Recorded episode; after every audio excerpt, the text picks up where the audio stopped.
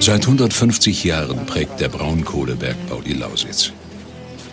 Er gab vielen Menschen Arbeit und Wohlstand und verwandelte dafür die Landschaft in sandige Schüttkegel. Tausende Jahre menschlicher Kultur, Millionen Jahre Erdgeschichte, alles verloren. Hier regiert das Nichts. Doch was geschieht jetzt? Was kann sich hier noch entwickeln?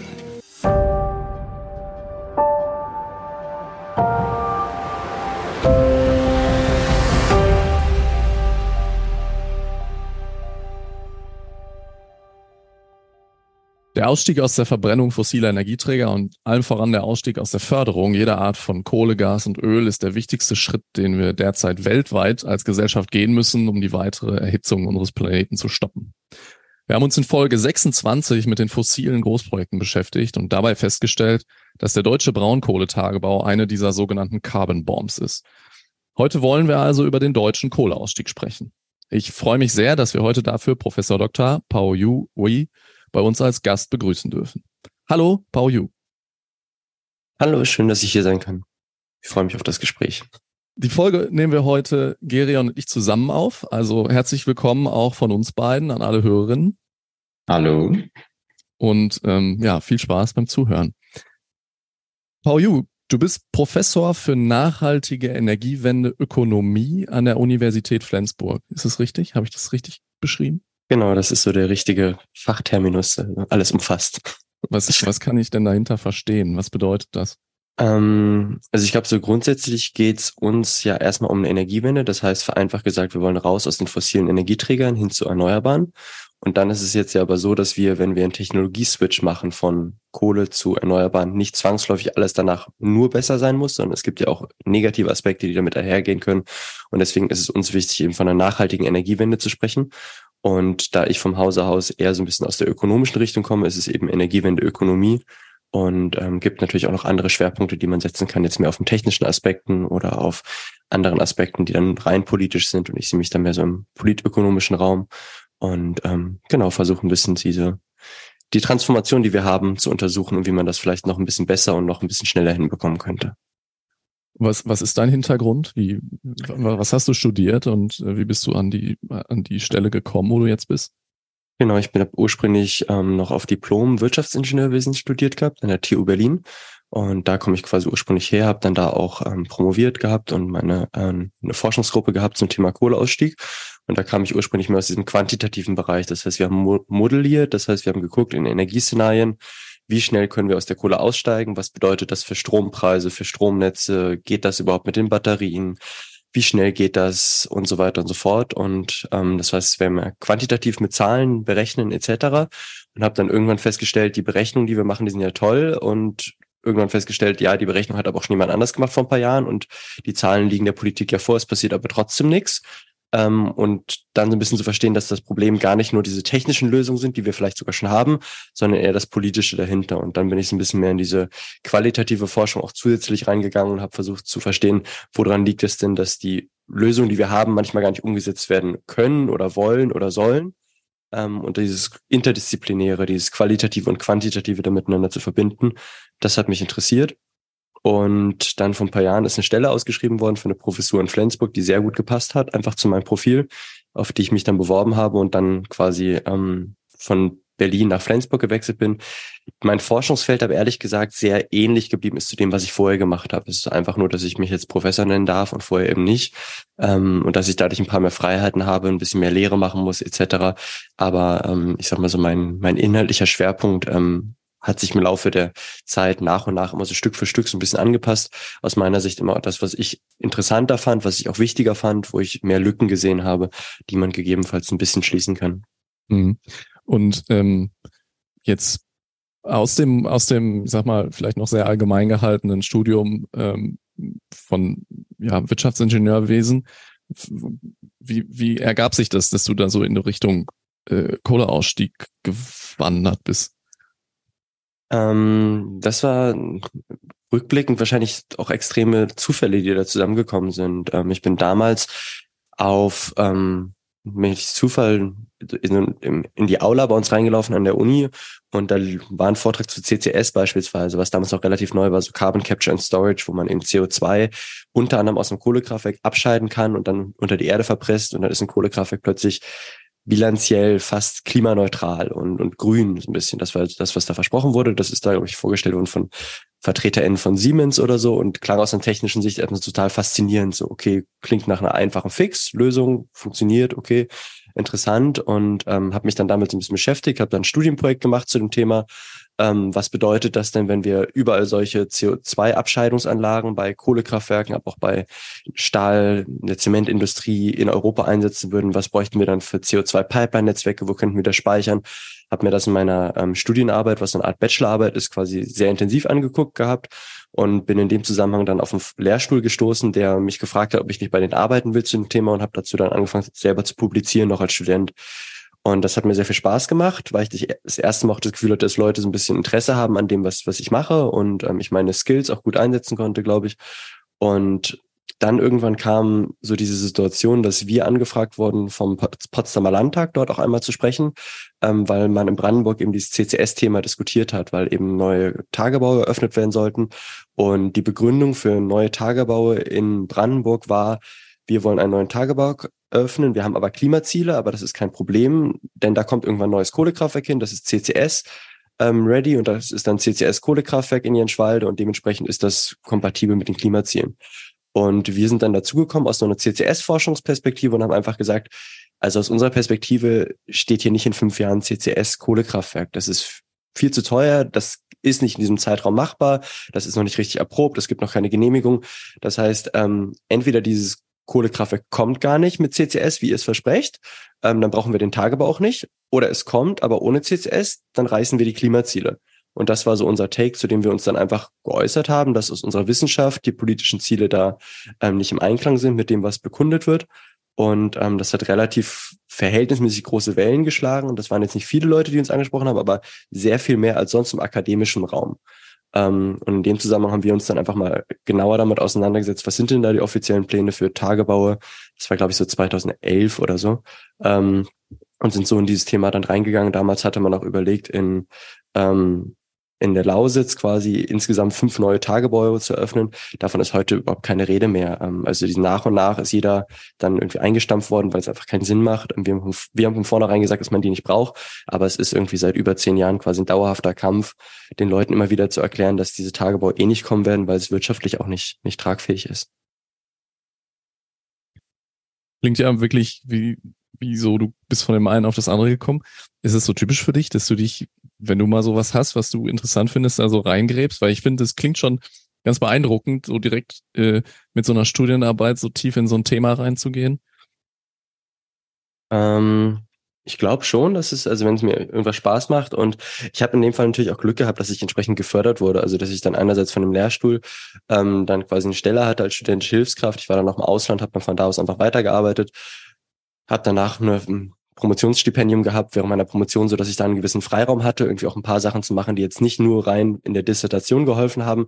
Das ist schon immer so ein Spagat, weil man im Akademischen ja rein akademisch arbeiten muss und dann diese Arbeit zu Kohleausstieg ist methodisch jetzt nicht so mega komplex, um ehrlich zu sein. Dementsprechend ist es jetzt nicht so was, was man super passend in seiner Dissertation immer verwenden kann, sondern das ist eben so, das macht man nebenbei einerseits oder am Wochenende, aber gleichzeitig ist es eben super wichtig, und wird eben auch gelesen und gibt einem so ein bisschen Motivation auch für die gesamte Dissertation dann, weil man das Gefühl hat, okay, ich kann ähm, das, was ich lerne, hier sinnvoll auch einsetzen.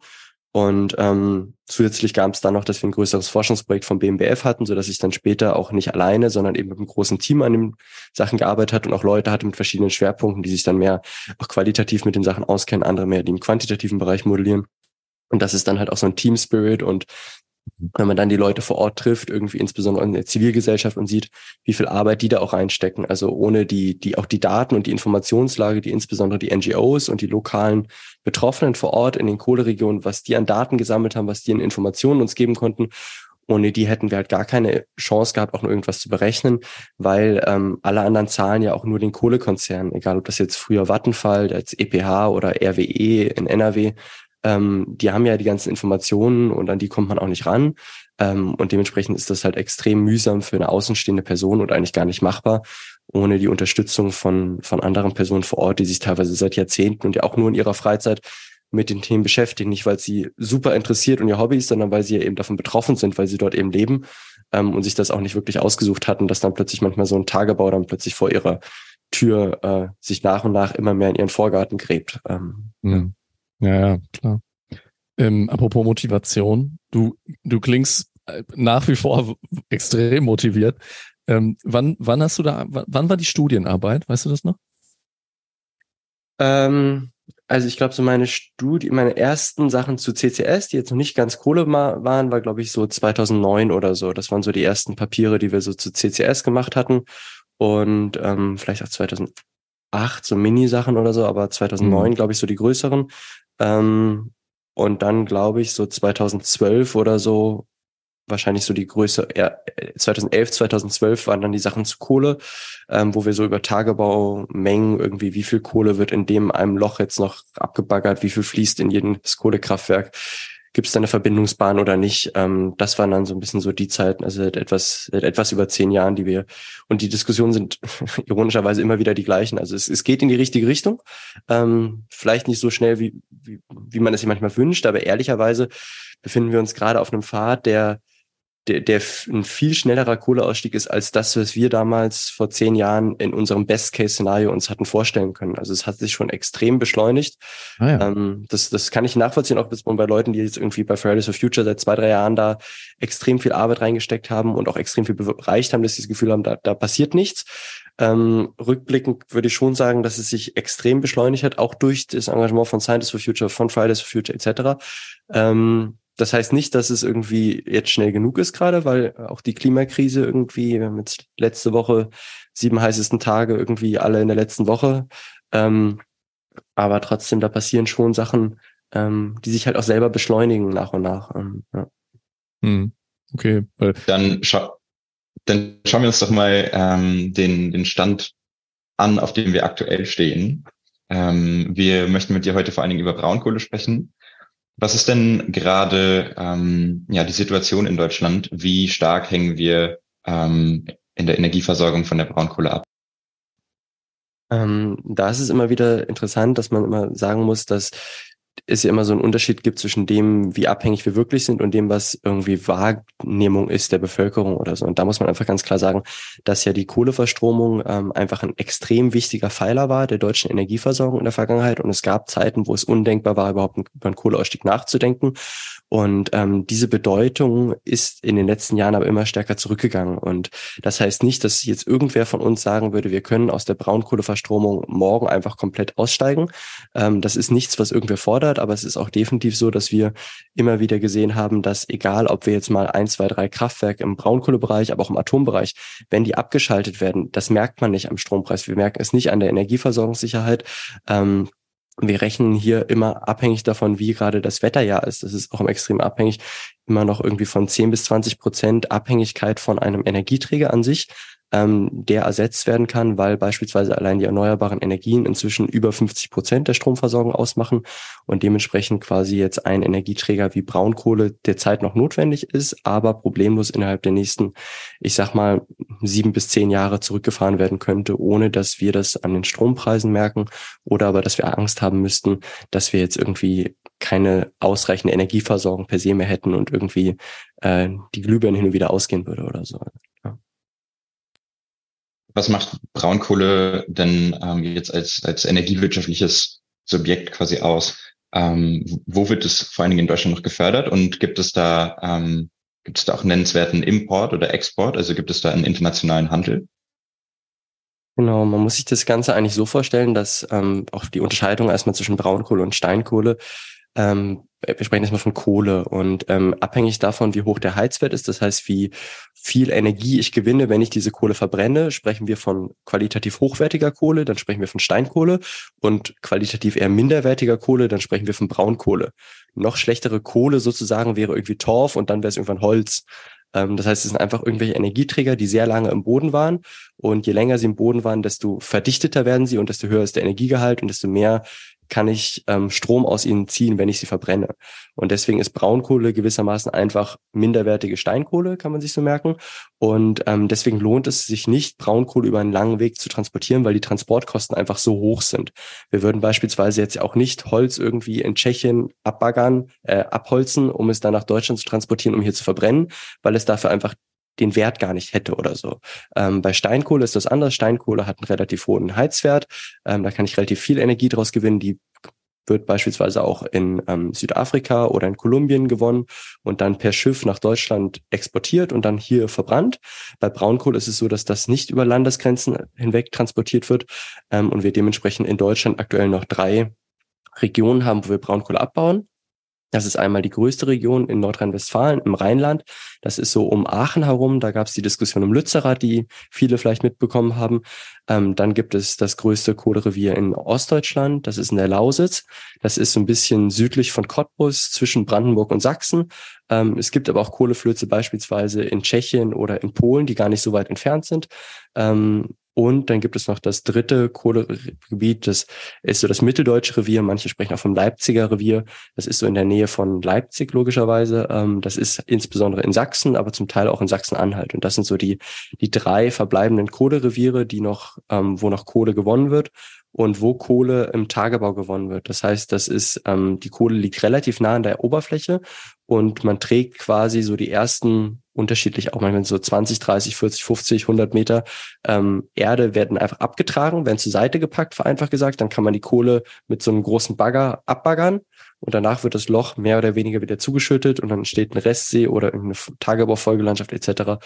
Und die Kohle wird dann vor Ort direkt verbrannt in einem Kraftwerk, was irgendwie maximal 50 Kilometer entfernt ist in der Regel. Ist dieser, ist dieser Tagebau typisch für Braunkohle? Weil, also im Ruhrgebiet wurde ja auch viel irgendwie Kohle gefördert, dann aber vermutlich Steinkohle in irgendwelchen tieferen Bergwerken. Ist dieses Braunkohlefördern immer nur im Tagebau? Ähm, nein, nicht zwangsläufig. Es ist grundsätzlich immer so, dass man natürlich, je, je weiter oben die Kohle sich befindet, desto günstiger ist es, sie zu fördern. Und ähm, dementsprechend ist es so, dass auch die Kohle in ähm, Kolumbien beispielsweise relativ günstig zu fördern ist. Da gibt es Steinkohle, die im Tagebau gewonnen werden kann, weil es einfach so geologische ähm, ja, so geologische Stätten gibt von Steinkohle, die so nah an der Oberfläche ist, dass man sie einfach vom von der Oberfläche her gewinnen kann. In Deutschland haben wir keine Steinkohle, die so leicht zu gewinnen ist, sondern es gibt nur Steinkohle, die sehr weit unten im Boden ist, so dass man eben mit so Stollen sehr tief im, quasi ähm, das Ganze gewinnen musste, wodurch es eben sehr viel teurer ist, es ist sehr viel gefährlicher, ähm, man kommt sehr viel schwieriger ran, man hat kann nicht so große Maschinen benutzen etc. Und deswegen bauen wir auch keine Steinkohle in Deutschland mehr ab, weil es einfach zu teuer werden würde. Ähm, bei Braunkohle ist es so, es gibt auch Braunkohleflöze, also wir sprechen von so einer, wir sprechen von einem Flöz, wenn es quasi so eine, so eine Braunkohlemenge ist quasi. Ähm, wenn es braun, es gibt auch Braunkohle, die sehr viel tiefer liegt. Das lohnt sich aber gar nicht, die zu fördern, weil der Aufwand viel zu groß ist im Verhältnis zu dem, was ich da gewinnen kann. Und deswegen ist es so, dass sich quasi Braunkohleförderung bei deutschen Förderkosten sich eigentlich nur im Tagebau so richtig lohnt. Ähm, Steinkohleförderung sich im Tagebau lohnen würde, haben wir aber nicht ähm, und Steinkohleförderung im Untertagebau, also unterhalb des Tages, sich in Deutschland inzwischen auch nicht mehr richtig lohnt. Ähm, es gibt noch ein paar Nachbarländer, auch in Polen oder so, wo es gerade noch so ein bisschen gemacht wird. Das lohnt sich aber eigentlich auch nicht mehr richtig und dementsprechend haben die auch dort Probleme, weil es einfach ökonomisch ähm, verhältnismäßig teuer ist, wenn ich so tief runtergehen muss und die Umweltvorgaben, Sicherheitsstandards eben immer strenger werden, zu Recht auch. Und ja. Okay, das heißt, die Steinkohle, die wir importieren, weil wir sie hier nicht selber mehr ökonomisch fördern können, die ist deswegen noch bezahlbar, weil dann da halt niedrigere Umweltstandards sind, niedrige Lohnkosten und vielleicht auch weniger Sicherheitsstandards. Genau, also das ist ein großer Punkt. Ähm, in manchen Fällen ist es eben auch manchmal so, dass die Kohle besonders leicht zu gewinnen ist, weil sie gerade geologisch gut liegt oder so. Das ist in Kolumbien zusätzlich in der Fall, aber es ist definitiv auch so, dass in den meisten Ländern, wo wir die Kohle hergewinnen, ähm, die Standards niedriger sind als in Deutschland. Ähm, aktuell nicht, aber es wäre theoretisch auch möglich, dass wir Kohle aus den USA gewinnen. Da sind die Standards vielleicht ungefähr vergleichbar oder so. Ähm, aber die ist dementsprechend eben auch so teuer, dass wir sie eigentlich nicht haben wollen würden und dementsprechend lieber auf Kolumbien ähm, früher Russland und äh, Südafrika insbesondere zurückgreifen. Und dementsprechend dann eben auch immer diese Frage ist, ähm, wir achten hier sehr auf die Braunkohleverstromung in Deutschland, weil es sich um deutsche Dörfer geht, später vielleicht noch Mühlrose oder irgendwie Lützerath etc. Ähm, wir reden sehr wenig darüber, dass auch Dörfer in Kolumbien, Dörfer in Südafrika abgebaggert werden für die deutsche Steinkohlenutzung, ähm, wo die Leute dort eben sehr viel weniger entschädigt werden ähm, und es auch sehr viel größere ökologische Herausforderungen gibt. In Kolumbien wird beispielsweise ein Fluss umgelegt etc. Also das sind auch nochmal ganz, ganz andere Dimensionen, die da teilweise dadurch losgetreten werden, weil wir einfach die Sachen konsumieren, die von da kommen. Gibt es bei der Braunkohle denn überhaupt international noch andere Länder außer Deutschland und Polen, ähm, die da nennenswert drauf setzen?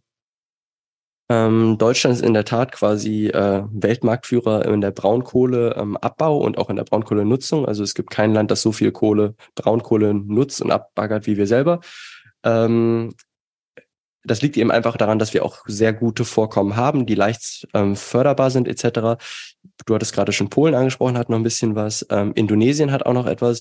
Ähm, es ist in Indonesien auch so, dass es da ähm, manchmal etwas schwierig zu sagen ist, weil dieser dieser Cut zwischen was ist Braunkohle, was ist Steinkohle, das ist eben nicht ganz klar definierbar, weil das einfach eine Misch Menge, also eine, eine gewisse Qualität von Kohle auch gibt, die je nachdem, ob es mal einen guten Fluid oder einen schlechten Fluid erwische, fällt das dann genau eher in die Kategorie, das ist Braunkohle oder das ist Steinkohle.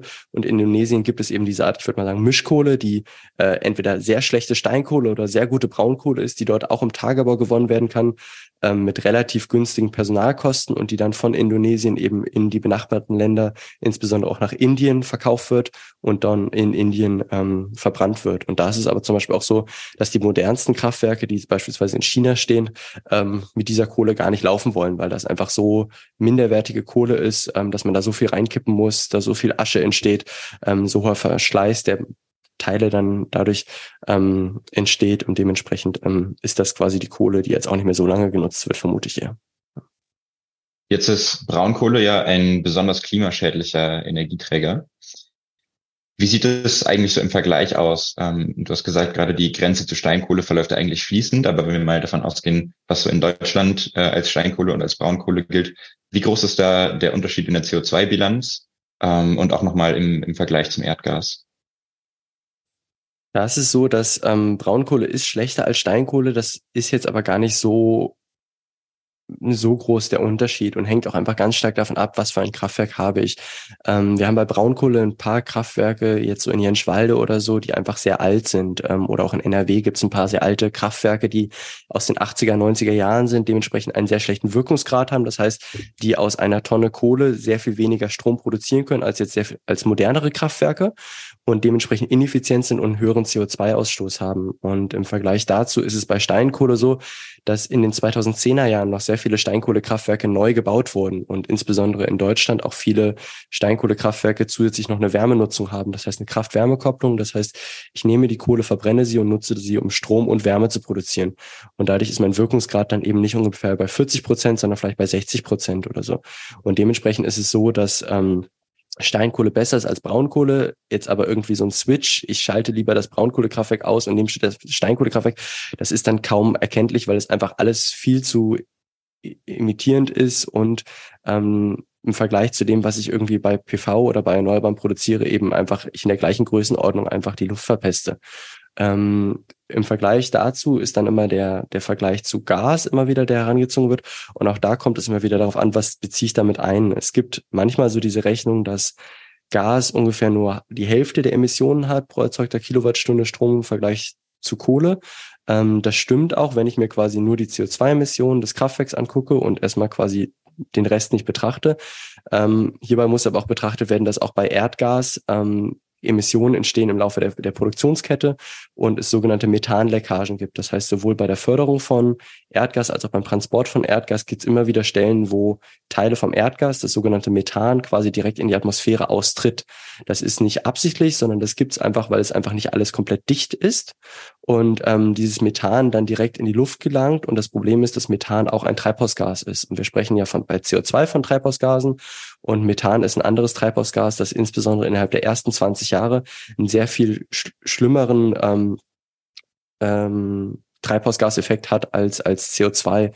Und wenn ich diesen zusätzlichen Methaneffekt mit reinrechne, ist Gas, je nachdem, welche Annahmen ich treffe, wahrscheinlich immer noch besser als Kohle, aber wirklich nur noch minimal, so dass dementsprechend dieser, diese alte Meer, diese, ich wechsle von Kohle auf Gas und reduziere dadurch meine Emissionen um 50 Prozent halt einfach nicht stimmt. Und ähm, dementsprechend es keinen Sinn macht, von Kohle auf Gas zu wechseln, sondern ich von Kohle direkt auf Erneuerbare wechseln muss. Ich aber, wenn ich ein bestehendes Kohle- und ein Gaskraftwerk habe, ich trotzdem erst das Kohlekraftwerk stilllegen sollte. Das ist schon trotzdem klar. Und wenn Gaskraftwerk dann insbesondere nur noch ein paar Stunden im Jahr läuft, dann ist das auch okay. Ähm, dann sind das nicht so viele Emissionen. Ähm, aber dementsprechend Schlussfolgerung nur nochmal, Braunkohle ist minimal schlimmer als Steinkohle. Das nimmt sich aber wirklich nicht besonders viel. Deswegen kann man das fast über einen Kamm scheren. Gas wird manchmal gesagt, ist nur halb so schädlich. Wenn man das Ganze aber alles mit reinrechnet, dann bin ich eher bei vielleicht 70, 80 Prozent, vielleicht auch 90 Prozent von dem, was irgendwie ein Kohlekraftwerk hat. Ähm, und alles liegt eben meilenweit über dem, was erneuerbare Energien haben. Mhm. Ähm, jetzt ist ja auch noch ein Faktor, nicht nur was in einem Kraftwerk verbrannt wird, sondern auch wie so ein Kraftwerk funktioniert. Ich weiß jetzt nicht, ob es da wirklich ähm, für Laien verständliche Unterschiede zwischen der Braunkohle- und Steinkohleverbrennung gibt. Aber es gibt ja so Konzepte wie Grundlastkraftwerke und Kraftwerke, die angeschaltet werden, wenn man irgendwie Spitzenlasten irgendwie ausgleichen muss.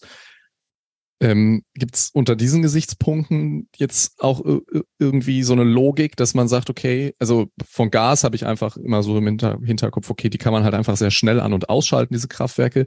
Geht es mit Kohle auch oder ist es halt einfach so wie Atomkraft, so ein, so ein System, okay, wenn ich das einmal anhab, dann lasse ich es am besten irgendwie bei seiner nominellen Volllast laufen und gehe da am besten nicht mehr dran? Ja. Ich glaube, es sind immer so Unterschiede zwischen dem, was kann ein Kraftwerk und was will der Kraftwerksbetreiber eigentlich. Ähm, und ähm, ich kann ein Kohlekraftwerk auch schneller hoch und runter fahren. Ähm, der Verschleiß ist dann aber sehr viel stärker, ähm, weil einfach immer hoch und runter fahren, das ist, wo sich irgendwie alle Bauteile ganz schnell erhitzt werden oder ganz schnell abgekühlt werden. Das ist einfach das, wodurch Spannungen entstehen, wenn da verschiedene Materialien, dadurch können Risse entstehen, dadurch ich habe dann eher nur, das kann man sich vielleicht vorstellen, wie so eine Batterie oder so. Man spricht auch von so Ladezyklen, wie oft kann ich das Ganze machen, bis ich was reparieren muss oder so. Und dementsprechend habe ich als Betreiber eigentlich überhaupt kein Interesse daran und will einfach das Ding einmal anfahren und es dann weiterfahren lassen. Und das ist das einfach ein bisschen drosseln, ein bisschen steigen. Das ist irgendwie das, was ich am liebsten machen möchte und was man früher auch so gemacht hat. Ähm, der Unterschied zwischen einem Kohle- und einem Atomkraftwerk ist, dass das Risiko sehr viel geringer ist. Also ähm, es ist natürlich so, dass beim Hoch- und Runterfahren am ehesten immer irgendwas nicht klappen kann. Ähm, bei einem Atomkraftwerk gibt es dieses extreme Risiko, dass dann irgendwie wirklich so ein Super-GAU entstehen könnte, etc. Und das darf ja einfach nicht passieren und das muss vermieden werden. In einem Kohlekraftwerk, weil da einfach kein Uran liegt und keine Kernspaltung stattfindet, etc., ist das Risiko eines Unfalls natürlich auch vorhanden, aber der Unfall hätte nicht so große Folgen für die gesamte Umgebung. Deswegen wäre man da jetzt weniger vorsichtig und würde sagen, naja, dann fahre ich ein bisschen auf Verschleiß. Im schlimmsten Fall ist das Kohlekraftwerk halt irgendwann kaputt. Ähm, deswegen kann man da ein bisschen ja, unvorsichtiger sein, würde ich jetzt einfach so salopp mal sagen. Ähm, grundsätzlich ist es so, dass eben sich Braunkohle- und Steinkohlekraftwerke jetzt gar nicht so sehr nehmen, ähm, weil die eigentlich sehr ähnlich sind von der Bauweise. Ähm, ich muss ein bisschen mehr darauf achten, wenn ich Steinkohle verbrenne, habe ich sehr viel höhere Temperaturen. Deswegen muss einfach alles mehr auf heißere Temperaturen ausgelegt sein. Wenn ich jetzt in so einen Braunkohlekessel ganz viel Steinkohle rein dann ist, wird das halt einfach zu heiß und dann kann seine Sachen kaputt gehen oder so. Aber von der Mechanik her ist das alles sehr ähnlich. Es ist, ist jetzt auch keine, keine Rocket Science wirklich. Ähm, was da irgendwie passiert. Die grundsätzliche Frage ist bei solchen Kraftwerken immer noch, ähm, wofür verwende ich die? Verwende ich die nur, um Strom zu produzieren oder um Strom und Wärme zu produzieren? Beim Kraftwerk, insbesondere im Steinkohlebereich, bin ich eben dann effizient, wenn ich zusätzlich eine Wärmeauskopplung habe. Da ist es natürlich so, dass diese Wärmeauskopplung teilweise trotzdem benötigt wird, selbst wenn der Strom nicht benötigt wird. Also wenn jetzt beispielsweise ganz viele Erneuerbare da sind und ich sage, jetzt will ich mal die Stromlast runterschalten, damit es keine Verstopfung im Netz gibt, ähm, und dann mache ich das Kraftwerk aus und dann stelle ich fest, naja, okay, aber die Wärme wird eigentlich gebraucht für die benachbarte Siedlung, um die mit Wärme zu versorgen oder für die Industrie nebenan oder für das Krankenhaus. Und jetzt Kraftwerk steht still, dann, dann funktioniert das Ganze nicht. Das heißt, ich bin gar nicht so flexibel, wenn die Wärme eben einfach benötigt wird, wenn es eben kalt ist. Das heißt, das ist, da habe ich keine Flexibilität drin bei solchen Anlagen. Und ähm, hinzu kommt quasi, dass Kohlekraftwerke ähm, trotzdem immer noch irgendwie vielleicht eine Stunde brauchen, um irgendwie wirklich hochgefahren zu werden und so weiter. Das heißt, es ist nichts für, jetzt ist plötzlich ein Notfall aufgetreten, äh, jetzt muss ich irgendwer anspringen, das schafft ein Kohlekraftwerk nicht. mit erneuerbaren Energien, dass man jetzt weiß, okay, wir wissen irgendwie ungefähr um 19 Uhr geht die Sonne runter, wir wissen ungefähr, da kommt eine Windböe, da geht die runter. Das kann ich ja sehr gut vorhersehen. Das heißt, das kann ich schon dahingehend anpassen und kann dann die Kohlekraftwerke auch in Summe einigermaßen flexibel ähm, fahren lassen. Das hat auch den Vorteil, dass die Kohlekraftwerke ein bisschen auf Verschleiß gefahren werden können, weil die eh nicht mehr bis zum Ende ihrer technischen Lebensdauer laufen sollen. Also die sind ja zum Teil ausgelegt worden, dass sie bis 2050 laufen können. Die neueren Kraftwerke spätestens 2038, wahrscheinlich eher schon 2033 oder so, werden die eh nicht mehr gebraucht. Das heißt, die kann ich auch auf Verschleiß fahren. Und ähm, das nächste ist aber auch beispielsweise, ich brauche ja die Kohle, die muss ja vor Ort sein. Das heißt, das muss ich natürlich eingeplant haben, dass der Brennstoff vor Ort liegen muss. Ich kann nicht plötzlich sagen, okay, in vier Stunden brauche ich ähm, das Kraftwerk, jetzt schicke ich mal irgendwie meine Bergarbeiter wieder in den Kohletagebau, um die Kohle zu gewinnen, sondern ich muss dementsprechend Kohle vorgelagert haben. Und da ist der nächste Punkt, dass ich Kohle jetzt nicht über Jahre auf einer Halde einfach so liegen lassen kann, weil Kohle sich sogar selber entzünden kann. Ähm, das heißt, das ist einfach was, was ich, muss mir bewusst sein, dass ich Kohle dann teilweise umschichten muss ähm, und ich dementsprechend jetzt nicht ein einzelnes Kohlekraftwerk ähm, einfach nur als Reservekraftwerk in der Regel nutzen würde, weil sich das nicht lohnt, weil ich einen Tagebau dazu mit betreiben muss. Das heißt, ich habe relativ hohe dauerhafte sogenannte Fixkosten, durch den Tagebaubetrieb, die sich erst rechnen, wenn ich eine entsprechende Anzahl von Kraftwerken habe, die hin und wieder auch laufen, um diese Kosten wieder reinzubringen. Und da bin ich dementsprechend weniger flexibel als jetzt ein Gaskraftwerk, das an einer Gaspipeline ist, die irgendwie einfach eh schon im Boden ist und wo ich relativ einfach, sage ich mal, den Hahn aufdrehen kann und dann wird da einfach Gas aus dem gesamten Netz, werde ich beliefert. Ähm, das ist bei Kohle einfach ein bisschen komplizierter. Ich muss die Wärme mitplanen, ich muss diese Zulieferung mit einplanen. Ich bin nicht ganz so schnell wie ein Gaskraftwerk, ähm, aber ein bisschen was kriegen die schon hin und die sind flexibler als jetzt beispielsweise ein ähm, als ein Atomkraftwerk. Aber das war ja. Mhm. Äh, ganz kurz mal auf den Punkt äh, mit mit den mit den ich nenne es mal Fernwärmenetzen, die an äh, an Kohlekraftwerke angeschlossen sind wir wollen ja eigentlich sowas wie Fernwärmenetze, ne? Das ist ja eigentlich was Gutes. Wenn ich irgendwo Prozessabwärme habe, die ich nutzen kann, macht das ja egal welchen Prozess irgendwie effizienter. Ähm, jetzt kriegen die Leute da ja aber theoretisch ein Problem. Gibt's da irgendwie gute Lösungen für, wie man, wie man dann die Kohlekraftwerke, wenn sie wegfallen, im, im, im Konzept dieser Fernwärme oder Nahwärme oder wie auch immer Netze äh, ersetzen kann? Ja, gibt es. Also es gibt ähm, nicht ein Konzept, sondern es gibt sehr viele verschiedene Konzepte, weil das Komplizierte an der Wärmewende ja ist, dass ich nicht so ein einen Lösungsbaustein habe, den ich überall einsetze, sondern es hängt immer von den lokalen Gegebenheiten ab. Also wie viel Wärme brauche ich und was sind die Alternativen, die irgendwie vor Ort sind.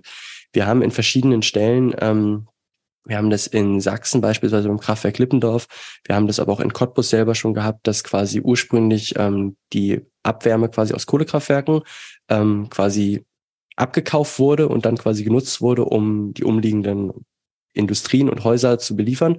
Und in beiden Fällen sich da jetzt die, die, die Nachfrage nach der Wärme umentschieden haben, dass sie eh nach alternativen Wärmequellen Ausschau halten, weil sie eh wissen, sie werden nicht auf Dauer diese Wärmeleistung kriegen und gucken sich dann lieber selber schon mal um, wie sie sich anderweitig versorgen, bevor dann nachher irgendwann plötzlich der Braunkohlebetreiber sagt, ach übrigens, nächstes Jahr schalten wir ab, dann müsst ihr euch was anderes suchen. Und ähm, da gab es natürlich vor ein paar Jahren eher noch diesen Trend hin, na, dann baue ich mir irgendwie so ein kleines Gaskraftwerk hin, was dann irgendwie eine Gas-KWK, Gas, Strom und Wärme, das ist extrem bezuschusst worden vom Staat, hat sich dadurch gelohnt, war natürlich jetzt die letzten zwei, drei Jahre mega teuer und ähm, Riesenverlustgeschäft, ähm, wird auch in den nächsten Jahren wahrscheinlich nicht super günstig werden, einfach weil Gas tendenziell auch irgendwann teurer wird, weil es dementsprechend auch ähm, bepreist wird. Ähm, und da ist es dann in vielen Fällen eben auch so, dass ich nicht mehr eine Erzeugungsquelle für diesen Wärmestrom haben werde, für diese Wärmemenge haben werde, sondern eine Vielzahl von Wärmequellen. Es gibt teilweise andere Industrien, teilweise jetzt auch ähm, Serverzentren, die irgendwie quasi ähm, im, im IT-Bereich quasi extreme Abwärme haben. Das ist ja nicht die gleiche Abwärmemenge wie beispielsweise so ein Kohlekraftwerk, aber das kann bestimmte Sachen auch leisten. Ähm, es gibt ähm, Großwärmepumpen, die quasi auch ähm, mit Strom Wärme produzieren können und dementsprechend das dann durchs Netz schicken. Das ist dann in der Regel eine Wärme, die eine niedrigere Temperatur hat als die aktuelle. Dementsprechend brauche ich dann teilweise, ähm, muss ich das Ganze anpassen, dass ich noch Zwischenerhitzer einbaue, dass ich gegebenenfalls die Häuser saniere, um nicht mehr ganz diese, die gesamte Heizenergie zu brauchen. Dann gibt es eben Solarthermie. Es gibt weitere erneuerbare Lösungen. Es gibt teilweise die Lösung mit Biomasse zu heizen. Da muss ich immer ein bisschen aufpassen, dass es wirklich nachhaltige Biomasse ist. Es gibt Abwärme, die sowieso aus ähm, Recyclinganlagen oder, oder Müllverbrennungsanlagen kommt. Ähm, also es gibt ganz viele verschiedene Möglichkeiten. Ähm, Geothermie in bestimmten Regionen, Süddeutschland insbesondere. Ähm, es gibt jetzt erste Versuchsobjekte irgendwie auch in mehr in Norddeutschland, dass man beispielsweise in Flensburg mit der Förde irgendwie aus dem, aus dem Wasser quasi ähm, Energie ziehen kann. Ähm, dementsprechend gibt es ganz viele verschiedene Möglichkeiten, ähm, das so effizient wie möglich zu gestalten. Und es wird in der Regel aber so ein, so ein Puzzeln aus verschiedenen Lösungsbausteinen, die an lokale Gegebenheiten angepasst werden müssen. Schauen wir uns nochmal die etwas größere Perspektive für den Kohleausstieg an.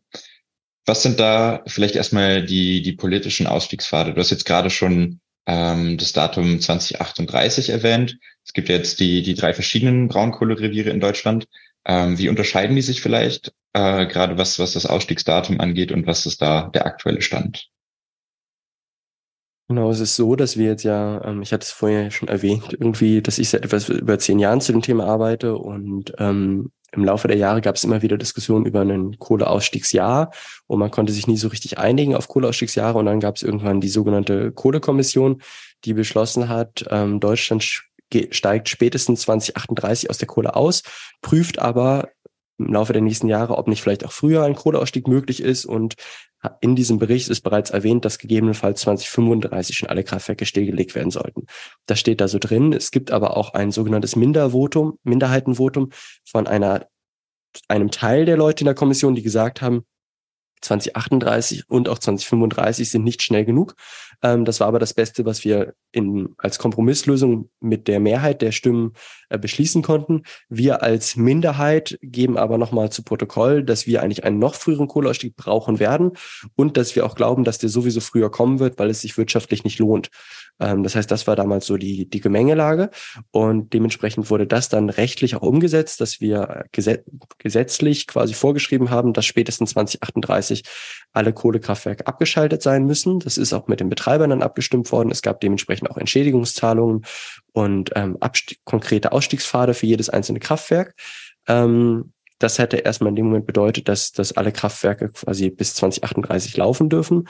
Und dann gab es in den letzten Jahren aufgrund des politischen Drucks, der unter anderem auch durch die Bewegung stärker forciert wurde, Bewegung meine ich jetzt hier Fridays for Future, Scientists for Future etc., ähm, gab es ähm, erste Gespräche auch in Nordrhein-Westfalen. Es gab erstmal den Fokus auf Nordrhein-Westfalen, da es insbesondere medial auch ein sehr starkes Interesse an dem Dorf Lützerath gab und die Frage, ob dieses Dorf dort noch zerstört werden muss oder nicht und es eben auch immer klar war, dass es verhältnismäßig einfacher ist, in Westdeutschland, in Nordrhein-Westfalen einen Kohleausstieg vorzuziehen im Vergleich zu Ostdeutschland. Einfach weil die Wirtschaft diversifizierter ist, weil ich mehr alternative Jobmöglichkeiten habe, weil das Bundesland Nordrhein-Westfalen ein reicheres Bundesland ist als beispielsweise Brandenburg oder Sachsen und die politischen Mehrheiten dementsprechend eher dazu zu bewegen wären.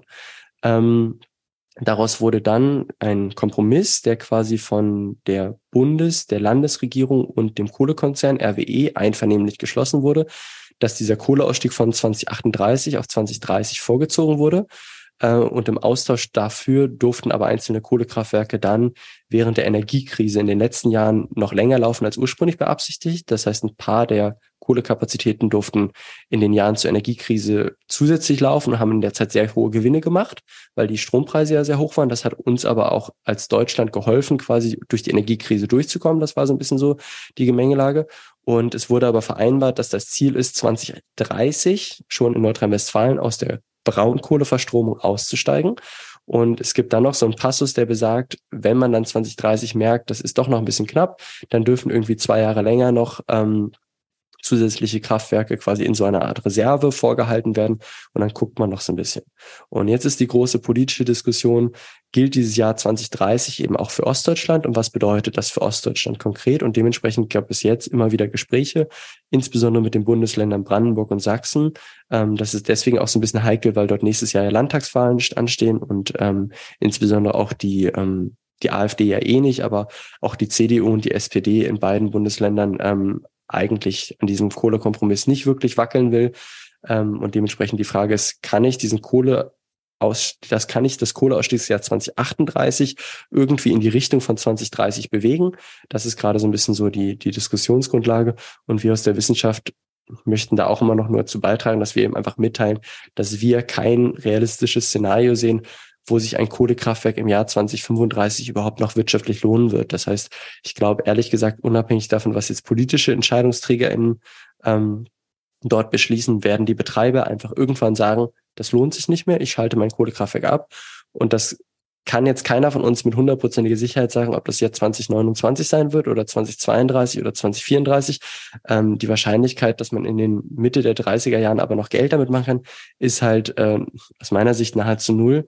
Und dementsprechend ist eben die Frage, wann will ich politisch ähm, Klarheit schaffen und Sicherheit für alle Betroffenen und Betroffenen in dem Sinne eben die, die Betreibenden, also diejenigen, die auch quasi für den Tagebaukonzern arbeiten, aber auch diejenigen, die manchmal Angst haben, dass doch noch ihr Dorf zerstört werden würde und auch die Leute, die einfach drumherum wohnen und die teilweise auch nachvollziehbarerweise gar keine Lust mehr auf diese Diskussionen haben, weil die Diskussionen vor Ort ja nicht erst seit fünf, sechs Jahren bestehen, sondern in diesen Kohleregionen eben eigentlich seit Jahrzehnten, weil das schon immer der Fall war, die Frage, welcher Tagebau wird wie lange betrieben, welche Dörfer werden zerstört, welche werden umgesiedelt, welche werden entschädigt, etc. etc. Vielleicht ganz kurz, woran liegt es, dass die Wirtschaftlichkeit von Braunkohlekraftwerken in der Zukunft abnehmen wird? Das hat verschiedenste Gründe. Ähm, eines der einfachen Gründe ist, erneuerbare Energien werden immer günstiger und dementsprechend steigt die Konkurrenz. Ähm, das zweite ist, dass die Kohleverstromung immer teurer wird und das hat insbesondere damit zu tun, dass die sogenannten CO2-Zertifikate, die gekauft werden müssen, immer teurer werden. Ich muss quasi für eine Tonne CO2, die ich in die Luft emittiere, immer ein Zertifikat kaufen. Und diese Zertifikate haben früher so ja fünf bis zwanzig Euro gekostet oder so und sind gerade eher so in der Größenordnung 60 bis 70 Euro. Anfang des Jahres lagen sie zwischenzeitlich sogar einmal kurz über 100 Euro pro Tonne. Das sind einfach Dimensionen, wo sich ein Kohlekraftwerk nicht mehr lohnt, weil beispielsweise selbst Gaskraftwerke günstiger werden als Kohlekraftwerke. Und ähm, dementsprechend ist es nur so eine Frage der Zeit, bis alle Kohlekraftwerke, ich sag mal so, aus dem Markt gedrängt werden, weil es sich einfach nicht mehr lohnt. Und ähm, da ich eben relativ hohe Fixkosten habe, nämlich den Betrieb eines Tagebaus, unabhängig davon, wie viel ich da jetzt wirklich Kohle rausgewinne, muss ich eben einfach meine Beschäftigten bezahlen, weil die einen Tarifvertrag haben und ich muss die ganzen Maschinen ähm, instand halten. Ich habe natürlich auch Strom und ähm, Treibstoffkosten für die Maschinen etc. Dementsprechend sind die Kosten schon relativ groß. Und wenn ich dann das Kraftwerk nicht ausreichend viel im Jahr auch benutzen kann, ähm, dann ist es irgendwann so, dass sich das Ganze nicht mehr rechnet. Und zu einem gewissen Punkt ist es irgendwann auch für manche Konzerne so eine Art von Image-Schaden. Ähm, das hat man bei RWE auch gemerkt, dass einfach sie selber sich mehr als erneuerbare Konzern sehen wollten, sie teilweise auch versucht haben, mehr Gelder zu machen, jetzt im Windbereich. Und dementsprechend, wenn dann immer wieder dieser Druck von außen kommt durch die Medien, ähm, durch die Protestbewegung, jetzt bei manchen Konzernen eben auch durch Aktionäre, die eben einfach sagen, ähm, wir wollen nicht mehr, dass ihr mit Kohle euer Geschäft macht, sondern investiert doch in andere Bereiche, dann kann es manchmal eben auch sein, dass man bestimmte Geschäftsfelder eben bewusst stilllegt, weil sie eben einfach definitiv keine Zukunft mehr haben. Schauen wir uns mal die Situation in der Lausitz an. Du hast da ähm, eine Studie zu mit veröffentlicht und dir angeschaut, wie viel Kohle da eigentlich noch gefördert werden darf, um die 1,5 Grad Grenze für Deutschland einzuhalten. Zu welchem Ergebnis seid ihr da gekommen? Genau, es ist so, dass wir ähm, eine neue Studie gemacht hatten, jetzt inzwischen sind schon einige Wochen her und die dann auch veröffentlicht hatten. Und unsere Frage war so ein bisschen einerseits zu gucken, okay, wie ist denn der aktuelle Stand in der Lausitz jetzt spezifisch und wie viel Kohle ist dort noch im Boden und wie viel Kohle dürfte aber eigentlich überhaupt noch fördert und dann verbrannt werden, wenn ich quasi so ein proportionales anderthalb Grad Budget einhalten möchte. Und vielleicht so ein bisschen dazu erstmal zu diesem Budget. Ähm, es ist ja so, dass wir in internationalen Klimavereinbarung, das Pariser Klimaziel, unterzeichnet haben. Wir als Europäische Union, aber auch Deutschland hat sich dazu bekannt.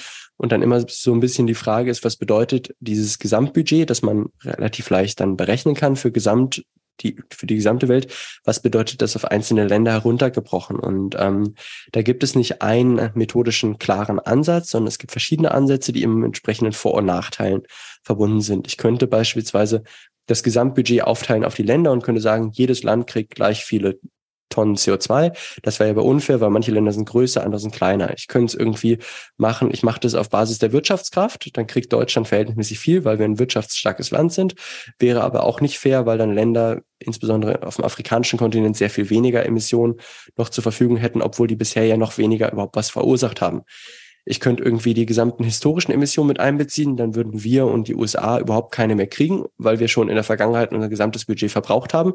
Das wäre fair, aber auch nicht so richtig hilfreich, weil es irgendwie komplett unrealistisch wäre, weil dann dürften wir jetzt morgen irgendwie gar keinen Strom mehr verbrauchen, müssten alle stilllegen. Politisch auch nicht richtig realistisch. Ähm, wir haben uns deswegen dafür entschieden für den Pro-Kopf-Ansatz, wo man einfach sagen würde, wir gucken, wie viele Menschen leben auf der Welt und jede Person auf der Welt kriegt jetzt einfach das gleiche Budget von CO2-Emissionen. Und ähm, das ist dann an den Personen. Ähm, manche Länder haben vielleicht mehr Geld, können sich schneller neue Technologien leisten, haben vielleicht einen höheren Pro-Kopf-Ausstoß gerade, aber können dafür auch schneller ein bisschen Geld nutzen, um eben quasi die Emissionen runterzubringen. Andere Länder haben vielleicht noch gar nicht die Infrastruktur. Das heißt, die müssen da erstmal noch ein bisschen brauchen Zeit, um die Infrastruktur zu bauen, etc. Die haben in der Vergangenheit aber auch weniger emittiert und dementsprechend ist das auch okay, wenn die dann über die nächsten Jahre noch mit diesem Budget haushalten können.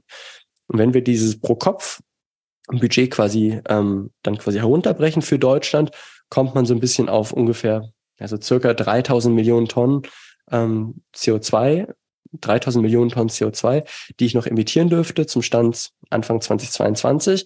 Und dann ist wieder die nächste Frage, wie verteile ich dieses Gesamtbudget denn dann auf die einzelnen Sektoren? Ich habe ja den Energiesektor, ich habe irgendwie den Landwirtschaftssektor und ich habe innerhalb des Energiesektors irgendwie eine Stromversorgung, ich habe irgendwie den Verkehr, ich habe Wärme etc. Das heißt, das ist nicht ganz trivial und wir haben einfach irgendwelche Annahmen getroffen, man kann auch andere Annahmen treffen. Ähm, entscheidend ist nur, dass insgesamt das Budget eben eingehalten wird. Und da ist es eben so, dass von diesen 3000 Millionen Tonnen, die ich irgendwie in Gesamtdeutschland noch habe, noch so ungefähr 200 Millionen Tonnen irgendwie für die Braunkohle in der Lausitz herunterrechenbar werden und ungefähr 200 Millionen Tonnen für die Braunkohle im Rheinland und irgendwie noch 100 Millionen Tonnen für das andere Kohlerevier im mitteldeutschen Raum. Das heißt, in Summe bin ich ungefähr bei 500 Millionen Tonnen für Gesamtbraunkohle in Deutschland. Wenn wir jetzt sagen, wir wollen mehr als diese 500 Millionen Tonnen CO2 emittieren, dann heißt das, ich muss in den anderen Sektoren in Deutschland zusätzlich reduzieren. Ansonsten reiße ich mein Budget. Ähm, Klammer auf, sehen wir in den anderen Sektoren Verkehr und Wärme jetzt gerade nicht, dass wir da überproportionale Ersparnisse schaffen. Ähm, ist jetzt aber gerade nicht unser Thema. Deswegen so ein bisschen für uns als Fokus quasi 500 Millionen Tonnen für Gesamtbraunkohle, ungefähr 200 Millionen Tonnen für die Lausitz. Und das war dann sowas, wo wir geguckt haben, okay, wenn wir das ernst nehmen, wenn wir immer wieder sagen, wir halten Paris ein, dann müssen wir doch auch mal gucken, was würde das konkret für die Lausitz bedeuten. Und dann sind das eben diese manchmal zitierten 205 Millionen Tonnen. Das sind die maximale Menge an CO2, die noch emittiert und verbrannt werden darf zum Stand Januar 2022. Und wenn wir mehr als das emittieren, dann haben wir entweder überproportional viel genutzt von unserem Budget und müssen das woanders einsparen, ähm, oder müssen uns auch ehrlich machen, dass wir das nicht im Einklang haben. Jetzt hast du eben schon den Faktor der Wirtschaftlichkeit angesprochen, weshalb ähm, ja, es wahrscheinlich ist, dass ähm, gar nicht bis 2038 in der Lausitz Kohle gefördert wird. Wie sehr liegen diese 205 Millionen Tonnen innerhalb des 1,5 Grad Budgets denn unter der, der Wirtschaftlichkeitsgrenze? Oder in anderen Worten, wie viel Kohle würde die LEAG, also die Betreiberin äh, der Kraftwerke in der Lausitz, noch fördern? Ähm, und wie groß ist da die Differenz, die Differenz zu, zu dieser 1,5 Grad Grenze quasi? Genau, das ist immer so ein bisschen Glaskugel lesen, weil wir es natürlich nicht ganz wissen, wie sich der Strompreis irgendwie in den nächsten zwei, drei, vier Jahren entwickelt. Das haben wir auch in den letzten Jahren gesehen, dass das natürlich ähm, sehr schwer vorherzusehen ist, Ukraine-Krieg etc.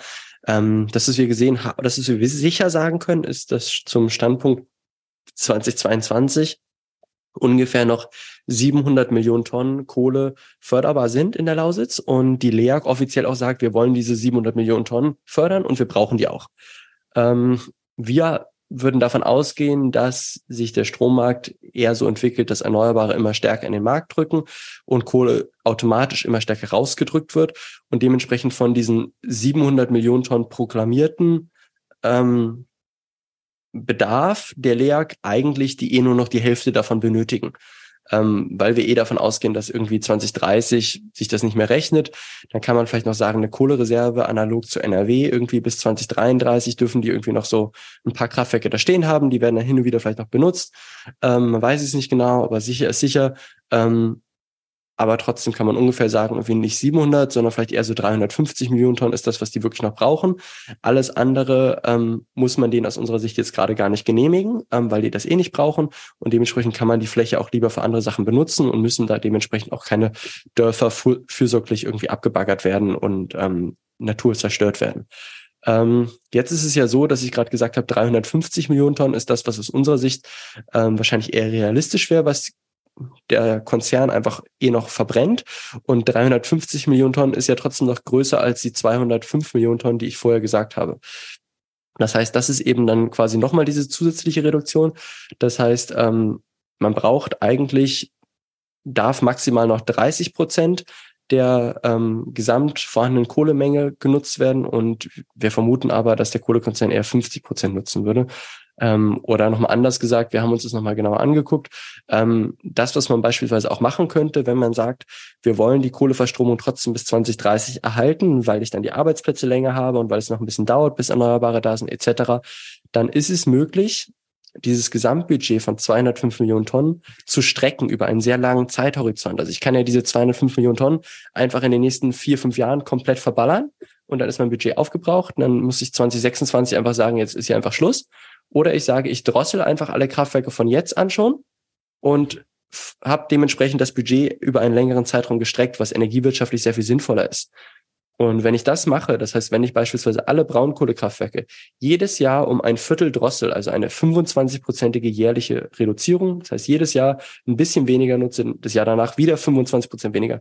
Wenn ich das nach und nach immer so reduziere, ähm, dann komme ich dahin, bis 2030 trotzdem noch die Braunkohle Verstromung in der Lausitz fortführen zu können. Die Arbeitsplätze bleiben da. Es ist vielleicht nicht ganz so rentabel für den Kohlekonzern. Das ist einfach eine geringere Auslastung, als der Kohlekonzern das gerade haben will. Ähm, das hat, das hat zu keinem Zeitpunkt irgendwie den Effekt, dass wir irgendwie nicht genug Strom in Deutschland haben oder so. Das wird woanders dann produziert.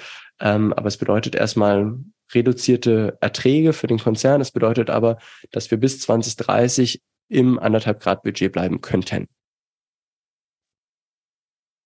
Wie sieht das denn derzeit aus? Also laufen die Kraftwerke permanent auf Peakleistung oder ähm, hängt das auch so ein bisschen von, von der Gesamtlage am, am Energiemarkt ab, ob es sich überhaupt lohnt, so ein Kohlekraftwerk irgendwie mit, mit voller Power zu fahren? Ähm, also es hängt extrem immer von den Gegebenheiten ab. Es hängt insbesondere davon ab, wie viel Erneuerbare wir da haben. Das heißt, wie sind die Wind- und Sonnenbedingungen? Wenn viel Wind und Sonne da ist, laufen die gerade gar nicht. Ähm, es ist bei den Braunkohlekraftwerken so, dass die relativ wenig Wärmeauskopplung haben. Ähm, das ist ja, ich hatte das vorhin erwähnt, bei Steinkohlekraftwerken anders, aber bei diesen Braunkohleanlagen ist es bei den meisten so, dass die eben ähm, relativ dezentral sind. Das heißt, da sind keine großen Verbrauchszentren nebenan, die immer die Wärme abkaufen. Deswegen ähm, kann man die dafür dann aber auch leichter stilllegen. Ähm, deswegen ist deren Auslastung gerade auch eher so bei 70, 80 Prozent. Ähm, und es gab immer mal wieder Bereiche, jetzt insbesondere im Winter, wo sie sehr viel gelaufen sind, jetzt insbesondere auch in der Energiekrise. Da hatten die schon eine relativ hohe Auslastung, aber jetzt insbesondere jetzt kommen wir wieder mehr in die Sommermonate, ähm, wo die dann weniger genutzt werden. Und ähm, wir sehen definitiv, dass wir gerade nicht auf dem Pfad sind, den wir empfohlen haben. Also es ist nicht, dass so eine 25-prozentige Drosselung jedes Jahr jetzt hier gerade erfolgt. Ähm, aber es ist jetzt auch nicht, dass die bei 90, 100 Prozent Auslastung sind. Ähm, wir sehen quasi, dass es mal ein bisschen größere Auslastung ganz kurz gab, als dann quasi die Atomkraftwerke stillgelegt wurden. Aber auch das ist quasi ähm, nicht besonders merklich im Vergleich zu dem, was einfach auch erneuer erneuerbaren Strom am PV jetzt insbesondere auch im letzten Jahr zusätzlich ans Netz gebracht wurde. Ähm, ja. Bei dem, bei dem Thema Versorgungssicherheit, ähm, wie, wie geht man da vor? Weil jetzt kann ich ja, kann ich ja irgendwie sagen, okay, ich möchte bestimmte Kraftwerkstypen abschalten.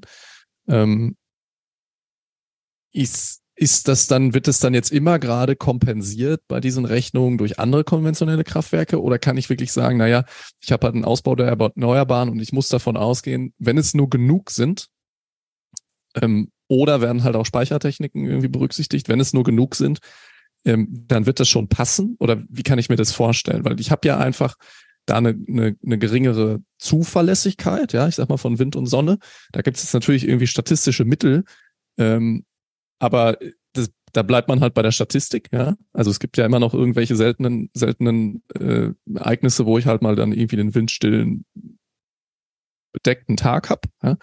Ähm, wie, wie laufen da so Kalkulationen zu dieser Versorgungssicherheit? Genau, es gibt ein relativ komplexes System und relativ bürokratisch auch mit extrem vielen Sicherheitssätzen, das wir in Deutschland einfach haben. Ähm, auch wenn ich selber ein Betreiber von einem Kraftwerk bin, ich kann nicht einfach mein Kraftwerk stilllegen, sondern ich melde quasi bei der Bundesnetzagentur an, ich habe Interesse, dieses Kraftwerk stillzulegen und dann prüft die Bundesnetzagentur, darfst du das Kraftwerk überhaupt stilllegen oder nicht. Ähm, und wenn die zu dem Beschluss kommen, was bei den letzten Braunkohlekraftwerken immer der Fall war, ja, wir brauchen dich nicht, dann heißt es, ja, okay, kannst du stilllegen, ciao. Ähm, und wenn die irgendwie der Meinung sind, nee, das wäre irgendwie riskant für ähm, das Gesamtsystem, dann kommt einfach die Rückmeldung, nee, du darfst nicht stilllegen und das Kraftwerk muss weiter am Netz bleiben und wird, wenn du es selber nicht betreiben willst, dann vom ähm, Netzbetreiber betrieben. Ähm, das ist schon statt, hat schon stattgefunden, allerdings dann nur mit Kraftwerken in Süddeutschland und dann waren das teilweise andere Steinkohlekraftwerke oder Gaskraftwerke, die dann teilweise vorgehalten werden. Und wir haben dementsprechend in Deutschland ähm, verschiedene Reserven, die vorgehalten werden, die entweder von den Betreibern selber oder eben auch von Netzbetreibern gemanagt werden, die gezogen werden, wenn irgendwo wirklich mal ein Engpass ist. Ähm, diese Engpässe von, da kommt bald irgendwie wenig Wind oder so, das sind gar nicht so große Probleme, weil man das eben relativ deutlich im Vorhinein weiß und dementsprechend sich dann immer mal ähm, gucken kann, wo kann ich irgendwie noch was rausholen. Ähm, sehr viele Kraftwerke haben auch so einen gewissen Spielraum, wo man auch sagen kann, ich kann für einen gewissen Zeitraum noch mehr Strom produzieren, als ich sonst eigentlich immer raushole, ähm, dass ich ein bisschen über die meine Leistung gehe. Ich kann viel aus den Nachbarländern noch rausziehen.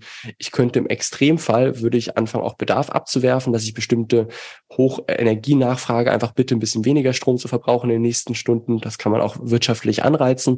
Ähm, das ist, da gibt es ganz viele verschiedene Maßnahmen es ist grundsätzlich so, dass quasi jetzt von der Bundesnetzagentur verschiedene Szenarien geprüft wurden, unter anderem eben auch Kohleausstiegsszenarien, wo irgendwie Kohleausstieg bis 2030 vollzogen ist und nachgewiesen wurde, dass es ohne Probleme möglich ist, auch ein Stromsystem stabil zu fahren, wissentlich, dass es hier nun mal wieder kein Wind oder keine Sonne gibt bis 2030, ohne irgendwie auch noch ein Kohlekraftwerk am Netz zu haben. Das heißt, es ist möglich. Ähm, wir wissen nicht genau bis 2030, wie viel Wind ist dann genau im Netz, wie viel PV ist im Netz. Bei Wind, wie viel ist davon onshore, wie viel ist offshore? Offshore-Wind, das heißt jetzt auf hoher See, ist tendenziell zuverlässiger, weil kontinuierlich ein Wind weht und auch mehr Wind weht. Ähm, und dann kommt noch hinzu, dass immer die Frage ist, wie viel zusätzliche Gaskraftwerke sind denn eben einfach noch am Netz? Können wir 2030 aus Kohle und Gas schon ausgestiegen sein? Wahrscheinlich eher nicht oder es wäre sehr, sehr teuer. Ähm, das heißt, die Frage ist, wie viele Gaskraftwerke sind noch da? Und da ist jetzt gerade diese Diskussion, wie viele zusätzliche sogenannte Wasserstoff-Ready-Gaskraftwerke braucht es, die dann eben für diesen Extremfall vielleicht dann doch mal kurz fürs Wochenende angeschmissen werden irgendwie. Und ähm, das ist gerade so ein bisschen die Diskussion und da muss man einfach noch so ein bisschen gucken, was ist, was ist machbar. Es ist ganz klar, es ist technisch ohne Probleme möglich. Ähm, das ist quasi überhaupt keine Frage. Die Frage ist nur, wie will man es gerade umsetzen und dann manchmal auch, wer soll diese Reservekraftwerke betreiben? Also ähm, soll das ein marktwirtschaftlicher Wettbewerb sein, wo sich Leute jetzt darauf bewerben? Ähm, da hatte die Bundesregierung auch schon Pläne, hatte sich auch vorgestellt, wie sie das subventionieren will, wo jetzt aber zum Beispiel die EU-Kommission gesagt hat, dass es aber nicht ganz äh, wettbewerblich korrekt, da wird zu viel subventioniert ähm, und dementsprechend muss jetzt die Bundesregierung sich noch ein bisschen was Neues überlegen, wie man das anpasst. Oder wird das komplett auch vom Staat geregelt? Hat der Staat dann eben einfach zusätzliche Ersatz-Backup-Kraftwerke, die einspringen, wenn es benötigt wird ähm, und das wird dann direkt vom Steuerzahler finanziert, ist vielleicht sogar günstiger, als wenn die mhm. Betreiber das machen, die ja dann eh noch ihre Margen abgreifen. Und wir ja auch gesehen haben, dass in, ich sag mal, genau den Zeiten, wo man diese Kraftwerke dann bräuchte, halt auch ordentliche Gewinne angefallen sind. Ne? So, genau, definitiv. Also das der Strompreis halt an. Ja. Ähm, da kam halt auch so ein bisschen in die in die Richtung, was du schon gerade sagtest. Ähm, wenn die Bundesnetzagentur mir im Grunde äh, verbieten kann, ein Kraftwerk vom Netz zu nehmen, in der Konsequenz, dass, dass es dann vielleicht auch von jemand anderem betrieben wird, geht es auch andersrum, dass sie mich quasi dass sie mir quasi sagt, als Kraftwerkbetreiber, so schön, dass du das noch benutzen möchtest, dieses Kraftwerk, aber du darfst jetzt nicht mehr einspeisen? Ähm, das wäre nur der Fall, wenn ich quasi gegen irgendwelche Regelungen verstoßen hätte. Also wenn natürlich jetzt irgendwie, es gibt ja bestimmte Regelungen, die Kraftwerke einhalten müssen. Da halt gibt es beispielsweise auch Schadstoffemissionsrichtlinien. Ähm, wir sprechen jetzt viel über CO2. Es gibt auch noch andere Schadstoffe, ähm, Stickstoffexide, ähm, Quecksilber etc. Ähm, das ist dann weniger die Bundesnetzagentur, sondern andere Agenturen, teilweise auch das Umweltbundesamt oder so, die teilweise überprüfen muss, ob bestimmte Auflagen erfüllt werden. Und wenn ein Betreiber diese Auflagen nicht erfüllt, könnte man natürlich auch darüber sprechen, ob man jetzt irgendeinem Betreiber irgendwie das, das Recht entzieht. Das würde in der Regel jetzt aber nicht gemacht werden. Also es ist jetzt nicht, nicht vorgekommen.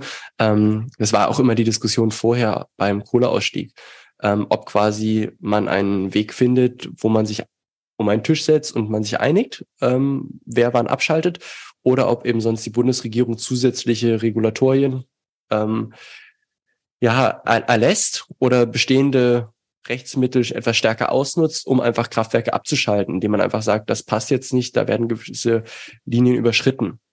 Ähm, und man hat sich dann in Deutschland eben eher wieder dafür entschieden, sich an einen Tisch zu setzen und einen gemeinsamen Vorschlag zu arbeiten, der tendenziell auch teurer ist für die Steuerzahler, weil man eben die Kohlekraftwerke eher rauskauft und jetzt nicht sagt, ähm, ja, wenn ihr nicht freiwillig abschaltet, dann kommen wir eben ähm, mit zusätzlichen Strafzahlungen oder machen euch das Leben schwer, bis ihr freiwillig rausgeht. Ähm, das ist immer so ein bisschen so dieses, im Englischen würde man sagen, so carrot oder stick. Also ich kann irgendwie, entweder ich kann irgendwie locken oder ich ähm, mhm. ja, zwinge die Person eben quasi das zu machen, was sie machen soll. Aber das ist so, ja. Dieses, ähm, dies, dieses Verfahren, wie Preise am Strommarkt gefunden wo, werden, dieses Merit-Order-System, das im Grunde das Kraftwerk den Preis bestimmt, das halt auch gerade quasi am, am teuersten den Strom produziert. Ähm, das hat man ja schon irgendwie in der Vergangenheit viel besprochen. Ne? Ähm, wie, also ist es alleine über diesen über diesen Strompreis geregelt, wer dann jetzt gerade einspeist oder nicht? Oder gibt es die Möglichkeit? Weil ich meine, ich habe immer gehört, ja, da müssen, da werden jetzt irgendwelche Windkraftanlagen ausgeschaltet, weil sonst zu viel Strom produziert würde. Da, also gibt es diese Mechanismen, dass auch irgendeine, also meinetwegen die Bundesnetzagentur sagt so, jetzt, jetzt gerade ähm, das, der Netzstabilität äh, willen muss dieses Kraftwerk, diese, diese Anlage ausgeschaltet werden? Es gibt vereinfacht gesagt zwei verschiedene, ich sag mal, Bilanzkreise. Das eine ist irgendwie ähm, rechnerisch, irgendwie wie fließen Euroströme und das andere ist irgendwie technisch, wo fließen irgendwie Elektronen ähm, das Bilanzielle ist einfach erstmal so, es ist ein freier Markt. Das heißt, jedes Betreiber kann Strom anbieten zu einem freien Preis. Und in der Regel ist es bei einem Markt eben so, dass ähm, der letzte Akteur, den man noch braucht, eben seinen Preis nennen wird. Und dann sagen die anderen, ja, den Preis will ich auch gerne für meinen Strom haben. Das ist auch vollkommen okay, das ist legitim. Das würde ich gar nicht so, so, so funktioniert eben freier Markt. Also es ist eben keine, keine Markt, ähm, ein offener Markt. Und ähm, so werden diejenigen entlöst. Ähm, das bedeutet eben, dass bestimmte Kraftwerke manchmal sehr viele höhere Gewinne machen. Die brauchen sie teilweise aber auch, um die Investitionskosten zu decken, die sie ursprünglich mal ähm, getätigt haben. Weil wir bei dieser Merit Order immer nur sprechen von den variablen Kosten, das heißt für den Kosten, die irgendwie entstehen für jetzt aktuell gerade den, die Kohle oder das Gas, was ich kaufen muss. Ähm, da ist in der Regel aber Personal nur so halb eingepreist, weil das Personalkosten entstehen ehrlicherweise auch, wenn ich das Ganze nicht betreibe. Ähm, und da sind die Investitionskosten jetzt auch nicht mit eingepreist. Und es ist beispielsweise so, dass die variablen Kosten für Erneuerbare super günstig sind. Trotzdem wären die nicht so glücklich, wenn die dann einen variablen Erlös hätten, der auch sehr gering ist, weil die Investitionskosten einfach sehr hoch waren, weil ich das einfach einmal alles bauen musste. Die sind aber gewissermaßen im, im Investitionssprech so gestrandet, stranded assets, die habe ich halt schon versenkt. Das heißt, ähm, das ist da erstmal relativ egal. Das heißt, ähm, auf die Frage zurückzukommen, es gibt erstmal so den Punkt, dass man versucht, die, die Erzeuger zu vertraglich zu verpflichten, die den günstigsten Strom produzieren können. Das ist erstmal das Positive. Dann gucke ich irgendwie ähm, danach, an, wo würde dieser Strom überall produziert werden und wo muss er überall hin transportiert werden. Und dann stelle ich vielleicht fest, dass es bestimmte Netzengpässe gibt, weil irgendwie ich festgestellt habe, okay, den ganzen Strom, der würde in Norddeutschland produziert werden, weil er das da am günstigsten war, weil da der ganze Wind ist. Ähm, der gesamte Strom wird aber in Süddeutschland benötigt, weil die ganze Autoindustrie und die Fabriken alle in Süddeutschland stehen. Das heißt, der gesamte Strom muss von Norden nach Süden und irgendwo in Mitteldeutschland hat irgendwer keine Netze gebaut und deswegen passt das da alles nicht. Ähm, und dementsprechend habe ich dann quasi ein unlösbares System und dann geht eben der Netzregulierer ran und sagt, naja, okay, ich regel das Ganze, ich gucke mal, was ist denn die günstigste Menge Strom, die ich noch in Süddeutschland irgendwie beziehen kann, ähm, find irgendein Gaskraftwerk und frag den Betreiber, kannst du nicht mal irgendwie noch ein bisschen Strom produzieren? Ähm, der nennt mir dann einen Preis, sage ich, ja, okay, zahle ich dir, ist okay. Und dann gehe ich nach Norddeutschland und gehe zu irgendeinem Betreiber und sag, hier, du Windanlage, ähm, du kriegst deinen Preis, du kriegst das Geld, was du haben wolltest für deinen Strom, du musst aber nicht produzieren. Der Windbetreiber sagt, ist für mich okay. Ich krieg das Geld, ich drehe meine Windanlage aus dem Wind, produziere jetzt den Strom nicht, weil der eh nicht durchs Netz passt. Ähm, die gesamt zusätzlichen Kosten für diesen sogenannten Redispatch, weil ich quasi, ich dispatche, das heißt, ich nehme quasi eine Anlage raus und davon andere Anlage rein. Ähm, ich nehme eine günstige Anlage raus, nehmen eine teurere rein, die liegt aber geografisch besser. Ähm, Dadurch entstehen Zusatzkosten, die werden dann am Ende über die Umlagen quasi von allen VerbraucherInnen bezahlt. Das sind jetzt auch keine so riesenhohen Ver Zusatzkosten, das ist auch okay. Ähm, es ist auch okay, dass wir Netzengpässe haben. Ähm, es ist auch okay, dass wir auf Autobahnen einen Stau haben. Das ist ein bisschen so dieser, dieses Prinzip, ich kann irgendwie ein Netz so stark ausbauen, dass ich nie Netzengpässe haben werde. Das wäre das Vergleich, dass ich alle Autobahnnetze so ausbaue, dass ich nirgendwo einen Stau habe. Das wäre aber ineffizient, weil die Netze überdimensioniert sind. Es ist vollkommen es ist finanziell günstiger, hin und wieder einen Netzengpass zu haben, als alles zu, zu überdimensionieren. Ähm, man muss eben die Balance finden und zu, zu viel Stau ist dann eben auch wieder schlecht. Insofern, das ist so die Balance. Jetzt gibt's aber natürlich schon auch gerade jetzt im Süden von Deutschland relativ starke Widerstände gegen Netzausbau, ne? Den ich so, also mein, mein gesunder Menschenverstand kommt da irgendwie nicht so hinter, weil die, die Produktionsmengen im Süden sind niedriger durch Erneuerbare als im Norden. Man möchte aber gleichzeitig die Leitung nicht. Was ist da die, das Rationale hinter? Ähm, na, das Rationale ist, glaube ich, dieses sogenannte NIMBY-Prozess, also not in my backyard.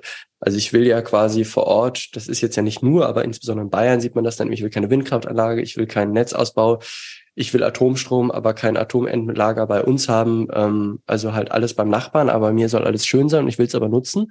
Das ist, glaube ich, extrem menschlich. Ähm, das würde man, glaube ich, bei allen sehen. Niemand will jetzt unbedingt eine Windanlage in seinem eigenen Vorgarten. Es will aber auch keiner eine Kohlegrube in seinem eigenen Vorgarten haben. Wenn ich es halt auswählen darf, dann nehme ich lieber eine Windanlage als eine Kohlegrube und ich nehme lieber eine Kohlegrube als ein Atomkraftwerk.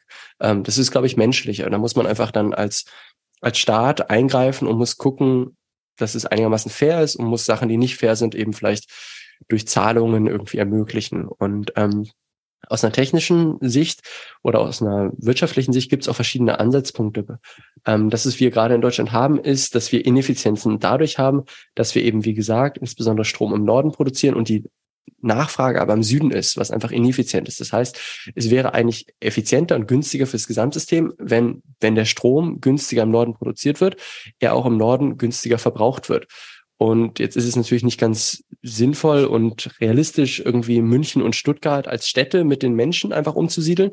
Das, was aber jetzt nicht weit denkbar wäre, wäre, dass eben Nachfragezentren, das heißt neue Industrien, sich eben eher dort ansiedeln, wo der günstige Strom eben ist.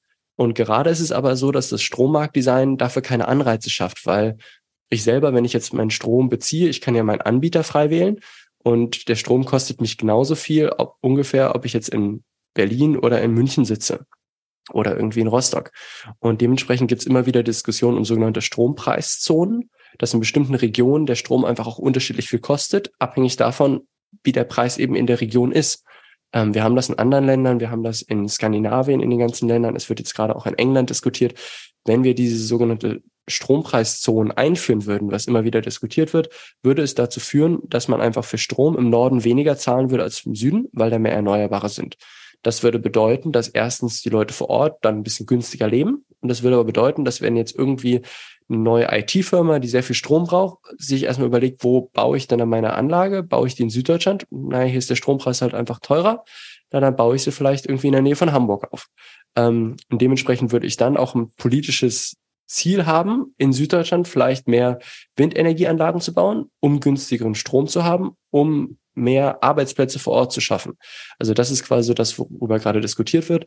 Die Schwierigkeit in föderalen Systemen wie Deutschland ist eben, dass bestimmte Bundesländer, insbesondere in Süddeutschland, da eben gerade gar kein Interesse haben und andere Bundesländer in Norddeutschland, Niedersachsen, Schleswig-Holstein, Mecklenburg-Vorpommern sehr starke Befürworter davon sind, dass man das einfach anpasst und dass man eben auch einfach sagt, der Strom hat unterschiedliche Kosten in unterschiedlichen Regionen in Deutschland. Das ist gerade einfach so. Ähm, und gewissermaßen subventioniert der Norden gerade den Süden. Ähm, und da der Norden jetzt gar nicht so stark wirtschaftsstark ist ähm, und gerne mehr Industrien auch selber bei sich hätte, ist das eben was, was wir die nächsten Jahre immer diskutieren werden und wo aber logischerweise die CSU ähm, da anderer Meinung ist. Jetzt sind wir wieder so ein bisschen auf die nationale Perspektive abgedriftet. Wir wollten uns ja aber eigentlich nochmal mit der Lausitz im Speziellen befassen. Ähm, gucken wir uns doch mal die, die wirtschaftliche Perspektive der Lausitz außerhalb der Kohle an. Vielleicht erstmal, wie, wie stark hängt die Lausitz derzeit an der Kohle als, als Wirtschaftsmotor in Anführungszeichen?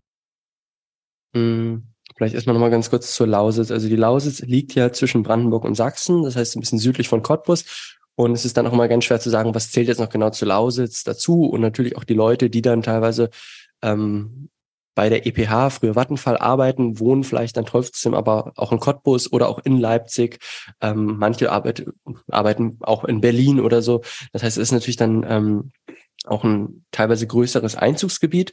Es ist grundsätzlich so, dass die Lausitz verhältnismäßig wirtschaftsstark ist im Vergleich zu den anderen umliegenden Regionen in Ostdeutschland. Die Lausitz ist nicht wirtschaftsstark im Vergleich zum Rheinland oder irgendwie zu Baden-Württemberg oder zu Bayern, aber im Vergleich zu anderen ländlichen Regionen in Ostdeutschland ist die Lausitz verhältnismäßig wirtschaftsstark. Ähm, wir sprechen jetzt hier so im Braunkohlebereich irgendwie von vielleicht circa vielleicht 8000 Beschäftigten, vielleicht sind es auch nur so 5000. Ähm, ist man sich manchmal immer nicht ganz so sicher, weil insbesondere bei Zulieferern auch nicht ganz klar ist, arbeitet der jetzt nur für die Kohle oder arbeitet der auch für andere Firmen drumherum und so weiter und so fort. Und ähm, da muss man dann auch auf dem Schirm haben, dass eine Mehrzahl der Beschäftigten in der Kohleindustrie jetzt eh nicht morgen ähm, entlassen werden würde, sondern wir sprechen ja von einem Kohleausstieg innerhalb der nächsten circa zehn Jahre. Und selbst danach muss ich noch eine Renaturierung machen, die dauert wahrscheinlich noch 50 Jahre. Ähm, drei Viertel der Beschäftigten sind eh schon um die 50 Jahre alt. Das heißt, die sind in den nächsten zehn Jahren dann eh ungefähr im Rentenalter. Man geht in der Kohleindustrie in der Regel vor 60 Jahren in Vorruhestand, weil es teilweise auch einfach körperliche Arbeiten sind und es dementsprechend auch vollkommen legitim ist, mit 58 abschlagsfrei in Vorruhestand zu gehen. Das heißt, es geht gar nicht so sehr um die aktuellen Beschäftigten in der Kohleindustrie, weil die vereinfacht gesagt eh mit der Kohle gemeinsam in Rente gehen. Ähm, da gibt es natürlich noch ein paar jüngere Beschäftigte, aber auch die sind tendenziell gut ausgebildet. Die finden andere Jobmöglichkeiten. Es ist eher so die Frage, was ist mit den jungen Leuten? Was ist mit den Leuten, die jetzt so 10 Jahre alt sind, 15 Jahre alt sind, 20 Jahre alt sind, die vielleicht gerade eine Ausbildung machen wollen oder einen Studienplatz suchen wollen, wo man einfach sagen muss, naja, das, was eure Großeltern und eure Eltern gearbeitet haben in der Kohleindustrie, das ist für euch jetzt wahrscheinlich nicht das, was ihr machen werdet, was euch die nächsten 50, 60 Jahre irgendwie ernähren wird. Und da braucht man einfach neue Sachen, die man finden muss. Und da gibt es immer wieder Diskussionen.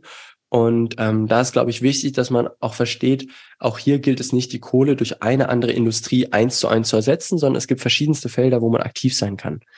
Wir haben beispielsweise auch zum Teil zu Recht kritisiert, ähm, eine sogenannte Gigafactory von Tesla ähm, in Grünheide. Das ist südlich von Berlin. Das ist noch nicht Lausitz, aber das ist gar nicht so weit weg von der Lausitz, quasi wo Tesla ähm, ja quasi sein neues ähm, Automodell in Deutschland produziert, wo glaube ich aktuell schon so 500.000 Autos produziert werden, sollten wir auf zwei Millionen Autos, die er da gesamt produzieren will. Da arbeiten jetzt schon circa 10.000 Menschen. Das sind alles Arbeitsplätze, die in den letzten fünf Jahren entstanden sind. Das sind auch Industriearbeitsplätze, zum Teil ähnlich gut bezahlt. Ähm, das ist natürlich eine andere Branche. Jemand, der vorher im Tagebau gearbeitet hat, steht jetzt nicht bei Tesla irgendwie am Förderband und produziert E-Autos. Aber das sind beispielsweise Jobs, die in dem Bereich entstehen können.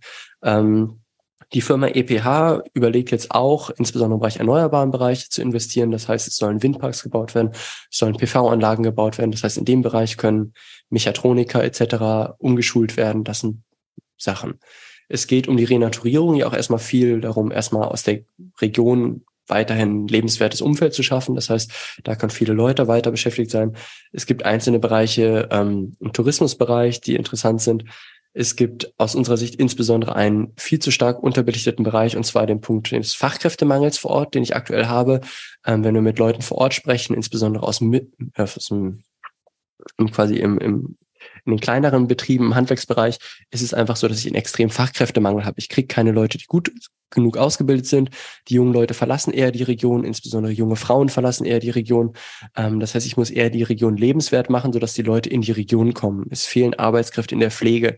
Es fehlen Arbeitskräfte in der Bildung, im Kindergartenbereich, in der Schule. Ähm, das heißt, da brauche ich eigentlich dringend Leute.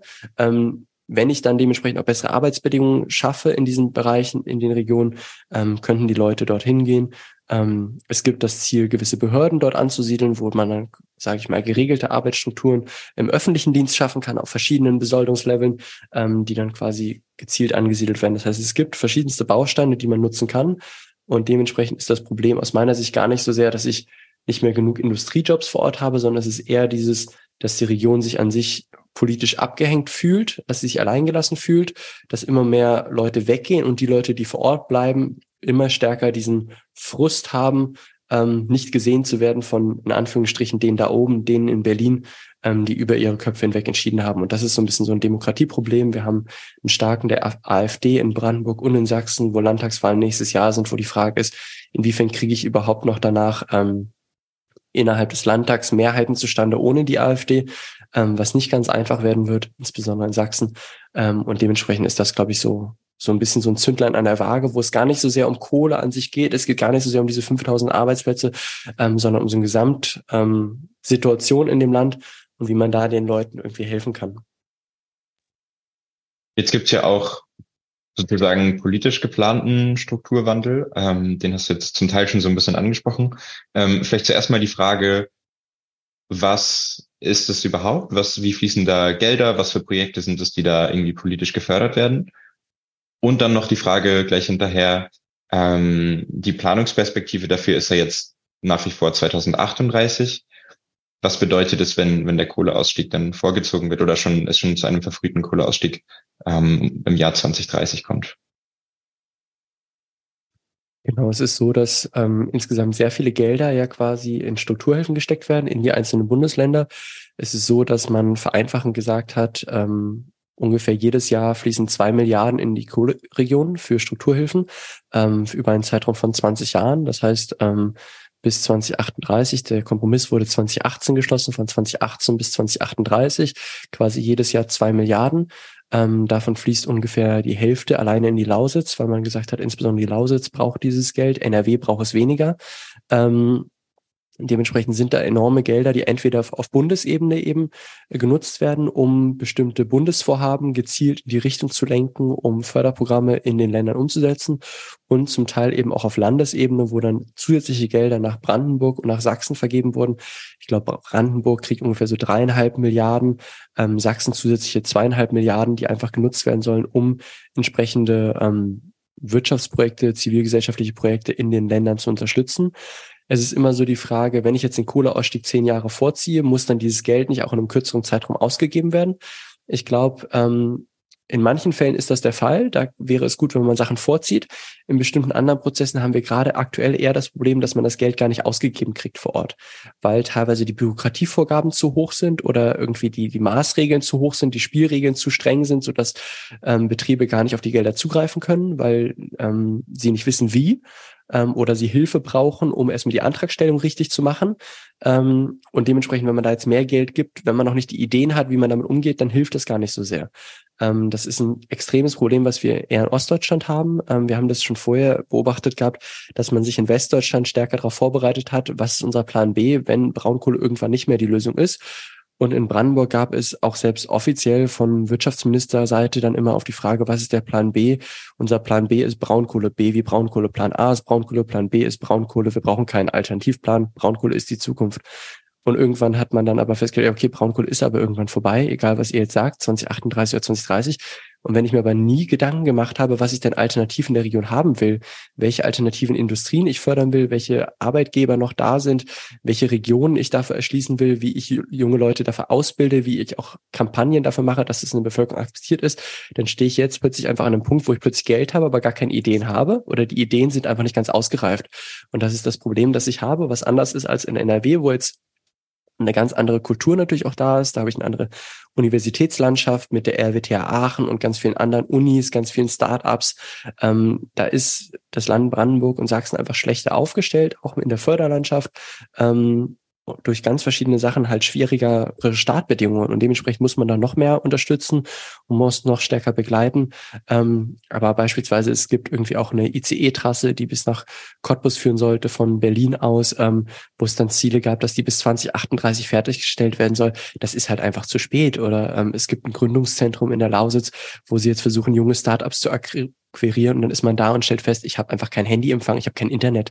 Ähm, das geht nicht. Also das ist irgendwie, da ist die Miete noch so günstig. Ähm, das ist ein tolles Gebäude, das ist, sieht super fancy aus, das könnte in Berlin Mitte, ähm, würden sich alle Schlange stehen. Aber wenn ich halt kein schnelles Internet habe, dann kommt da kein Startup hin. Das ist, das ist klar. Ähm, und dafür können dann aber teilweise die BürgermeisterInnen vor Ort nichts, weil das eben dann auch einfach ähm, schlechte Strukturpolitik der letzten Jahrzehnte ist, dass ich einfach in Brandenburg zum Teil kein gutes Netz habe. Ein weiterer Punkt, ähm, so im Bereich finanzielle Abhängigkeit von der Braunkohle, ähm, sind natürlich auch noch die, die kommunalen Haushalte. Ähm, ich komme selber aus dem rheinischen Braunkohlerevier, also aus, aus ähm, dem westdeutschen Braunkohlerevier. Und da ist es so, ähm, dass eben kommunale Akteure, also die, die Kommunen und eben auch das Land, äh, sehr stark selber Anteile von RWE halten und dadurch irgendwie in ihrem Haushalt auch angewiesen sind auf RWE als Konzern und die Profite oder Dividenden, die die RWE ausschüttet. Ist es in der Lausitz auch so? Es ist anders. Ähm, es ist nicht so, dass die ähm, Kommunen selber Anteile halten würden, weil es kein kommunales Unternehmen ist. RWE gehört ja zum Teil quasi den Kommunen. Es ist nicht so, dass die Kommunen da wirklich mitbestimmen könnten, aber die sind finanziell eben hängen mit im Boot und sind so mitverhaftet, sage ich mal. Ähm, jetzt bei der EPH ist es so, dass es ursprünglich mal alles der Vattenfall gehörte, was ein schwedischer Staatskonzern war. Da war der Druck dann irgendwann zu groß, als es eine rot-grüne Regierung in Schweden war. Ihr habt hier irgendwie ein Kohleunternehmen und dann hat man, ja, dann verkaufen wir es eben. Dann haben sie es verkauft und das einzige Unternehmen, was es kaufen wollte, war ein tschechischer Hedgefonds, vereinfacht gesagt. Das heißt, es gehört hier tschechischen Multimilliardären, ähm, die versuchen, das Maximum an Geld rauszupressen. Ähm, das ist die Eigentümerschaft. Es ist so, dass trotzdem zum Teil Steuern gezahlt werden vor Ort ähm, und zum Teil logischerweise auch die Leute einen Lohn haben und dementsprechend ihre Lohn versteuern müssen. Das heißt, dementsprechend fließen auch Gelder ins Land und in die Kommunen. Und diese Länder, diese Gelder drohen eben einzubrechen. Und ähm, da ist es in der Vergangenheit immer öfter so gewesen, dass in den letzten Jahren auch verstärkt die Konzerne eben sehr geringe Gewinne gemacht haben oder sich ihre Gewinne eben auch sehr schön gerechnet haben, so dass sie sehr geringe Zahlungen leisten mussten und dementsprechend die Kommunen sehr viel weniger Geld haben im Vergleich zu dem, was sie früher hatten. Ohnehin sind sehr viele Kommunen ja klamm und haben wenig Geld. In Ostdeutschland auch sehr oft der Fall. Das heißt, es ist definitiv so, dass die Kommunen nicht wirklich ähm, die wirtschaftlichen Mittel haben, alternative Projekte anzustoßen. Ähm, und sie haben auch nicht das Know-how. Wie gesagt, wenn ich seit 30, 40 Jahren eben in einer Kommune bin, wo die Hauptwirtschaftskraft eben ein Kraftwerk bin, ist, dann kenne ich die Leute da und weiß so ein bisschen, wie das funktioniert und was die brauchen, damit die Leute da gut funktionieren. Ich habe aber keine Ahnung, wie ich es jetzt schaffe, alternative Industriebetriebe, alternative ähm, Dienstleister quasi in meiner Kommune ähm, anzuwerben und denen dann irgendwie ein Umfeld zu schaffen, so dass es sich für die lohnt, dann auch hier bleiben zu wollen.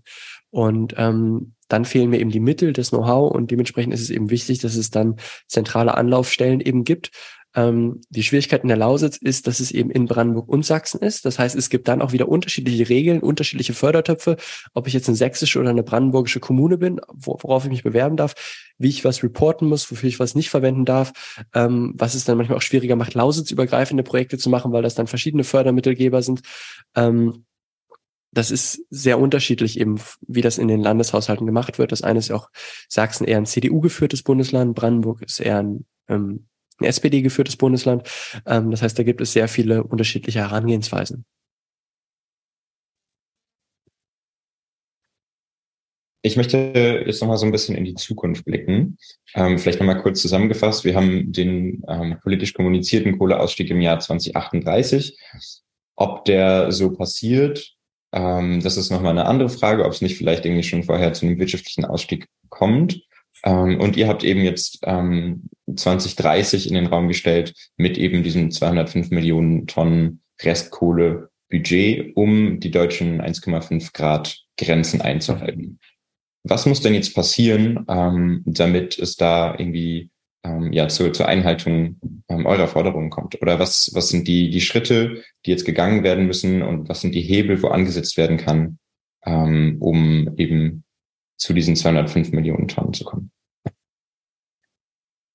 Ursprünglich im Kohleausstiegsgesetz wurde formuliert, dass die Bundesregierung in regelmäßigen Abständen einfach mal so einen Zwischenbericht ähm, veröffentlichen muss, wo man sagt, wie weit sind wir denn im Kohleverstromungsausstieg und können wir das Ganze vielleicht beschleunigen.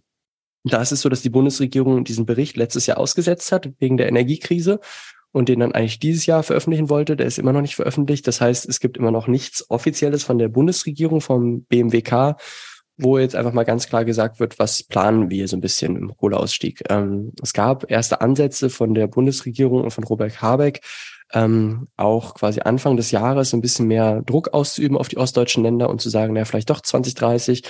Ähm, er war auch vor Ort in der Lausitz, hat mit der EPH gesprochen. Ähm, Man hat sich jetzt, glaube ich, politisch so ein bisschen entschieden, das Thema erstmal nicht mehr anzufassen, ähm, weil nächstes Jahr die Landtagswahlen sind und dazu gab es dann die Diskussion um den Atomausstieg, dann gab es die Diskussion um Patrick Reichen, dann gab es die Diskussion um das Wärmegesetz. Ähm, äh, dementsprechend ist das so ein bisschen auf die lange Bank geschoben worden und jetzt ist das Zeitfenster relativ knapp, um es noch durchzukriegen, bevor es dann in den Landtagswahlkampf kommt, was irgendwie keiner der Parteien richtig will. Ähm, und dementsprechend ist das ein bisschen so die Gefahr. Ähm, es wäre jederzeit möglich, irgendwie von der Bundesregierung stärker nochmal Druck auszuüben und vielleicht auch einfach mit dem Betreiber einfach einen Vertrag abzuschließen. Ähm, der Betreiber hat selber ähm, letztens verlauten lassen, dass er vorhat, sich eh mal wieder aufzusplitten in verschiedene Unterfirmen. Ähm, so will die tschechische Unternehmen EPH dann die gesamte Braunkohlesparte abschalten in so ein sogenanntes EP Energy Transition. Ähm, soll dann die Kohle, Kohlebranche dann dort überführt werden. Ähm, dann kann der Hauptunternehmen, das Hauptunternehmen kann dann sagen, wir haben keine Kohle mehr. Das ist dann unser Unterunternehmen, ähm, das dann die Kohle ähm, abwickelt, sage ich mal. Ähm, und da könnte man gegebenenfalls einen Deal mit denen schließen ähm, über einen Kohleausstieg irgendwas zwischen 2030 und 2035, ähm, gegebenenfalls auch mit irgendwelchen ähm, Reservejahren etc.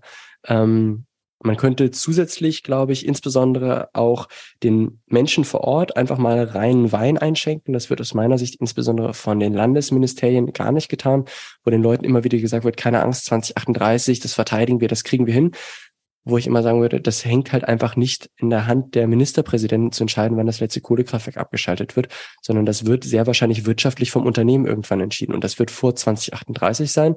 Und dann wird der Ministerpräsident 2033 doof aus der Wäsche gucken, wenn dann einfach alle Kraftwerke abgeschaltet werden und dann die Unternehmen vor, und dann die Leute, die von den Unternehmen abhängig sind vor Ort sagen, ja, aber ihr habt uns doch versprochen, dass wir noch fünf Jahre irgendwie als Zulieferer tätig sein können, ähm, weil dann eben einfach keine Hilfe da ist. Und dementsprechend ist es wichtiger, sich jetzt diesen Plan B konkreter zu überlegen, aktiver, noch forcierter diesen Strukturwandel voranzutreiben, die Menschen emotional darauf vorzubereiten, dass das eben kommen wird. Man kann ja auch ehrlich sein und sagen, ich will das nicht, aber es wird trotzdem kommen, es tut mir leid. Ähm, und ich helfe euch jetzt aber, dass wir uns alternative Geschäftsideen überlegen, etc. Ähm, das ist, glaube ich, wichtig, weil die Leute sich sonst nachvollziehbarerweise noch stärker abgehängt fühlen, weil man ihnen immer etwas verspricht, was da nicht eintrifft. Das war so wie früher dieses, es kommen die blühenden Landschaften nach Ostdeutschland. Nein, die wird es nicht geben. Die kommen auch jetzt nicht. Ähm, auch jetzt den Leuten zu sagen, alles wird danach besser. Nein, wird es wahrscheinlich auch nicht. Es wird Verlierer geben. Und Kohleregionen gehören wahrscheinlich eher zu den Verlierern. Ähm, einzelne Kommunen in den Kohleregionen können durchaus als Gewinner voran gehen und können vielleicht auch danach dann besser dastehen als vorher. Aber nur wenn sie extrem progressiv sind und jetzt losstarten. Ähm, das Wichtige ist aber, glaube ich, dieses Nichtstun und einfach so sagen, na, ich, ich halte mir die Augen zu und sage irgendwie 2038 wird es schon werden. Ähm, das ist halt das Schlimmste, was ich machen kann, weil dieser Kohleausstieg eh kommt. Und dementsprechend ist das, glaube ich, so ein bisschen, was man sagen muss. Ähm, wir brauchen den politischen Druck. Ähm, wir brauchen den Druck auch von der Straße, der einfach immer wieder klar macht, ähm, wenn wir Paris sagen, dann bedeutet das auch, dass wir selber auch früher aus der Kohle aussteigen müssen. Es ist auch ganz wichtig als Symbol quasi für die internationale Klimapolitik, dass Deutschland bereit ist, am eigenen Leib ähm, Wirtschaftsregionen auch einfach mal bewusst ähm, zu überführen in erneuerbare Regionen, das finanziell natürlich auch unterstützen kann. Und dass wir das aber auch hinkriegen und dass wir das auch angehen in einem schnellen Tempo und eben nicht das auf die lange Bank schieben. Ähm, weil wie können wir Leuten in Südafrika sagen, dass sie den Kohleausstieg schneller machen sollen oder in China, wenn wir das selber bei uns nicht hinkriegen? Und dementsprechend ist das, glaube ich, wichtig, dass wir auch für die Lausitz da ähm, sogenannte ähm, Sicherheiten schaffen, auch einfach, dass man einfach Planungssicherheit hat für die Betreiber, für die Leute, die da arbeiten ähm, und für auch die Bevölkerung allgemein. Und das ist, glaube ich, wichtig. Wie genau schätzt du die Rolle der Zivilgesellschaft da ein? Ähm, die Situation in der Lausitz ist ja eine komplett andere als in NRW, wo ich eine sehr aktive Zivilgesellschaft habe, eine sehr starke Bewegung, einen sehr starken Rückhalt der Bewegung in der Gesamtbevölkerung. Das ist in der Lausitz anders, weil die Situationen sehr viel schwieriger sind und weil man sich ähm, nachvollziehbarerweise jetzt auch nicht so sehr identifiziert mit internationalen NGOs, mit NGOs, die sehr stark sind in Berlin, die dann zu den Kohleprotesten in die Lausitz fahren, danach wieder wegfahren, aber nicht vor Ort verankert sind.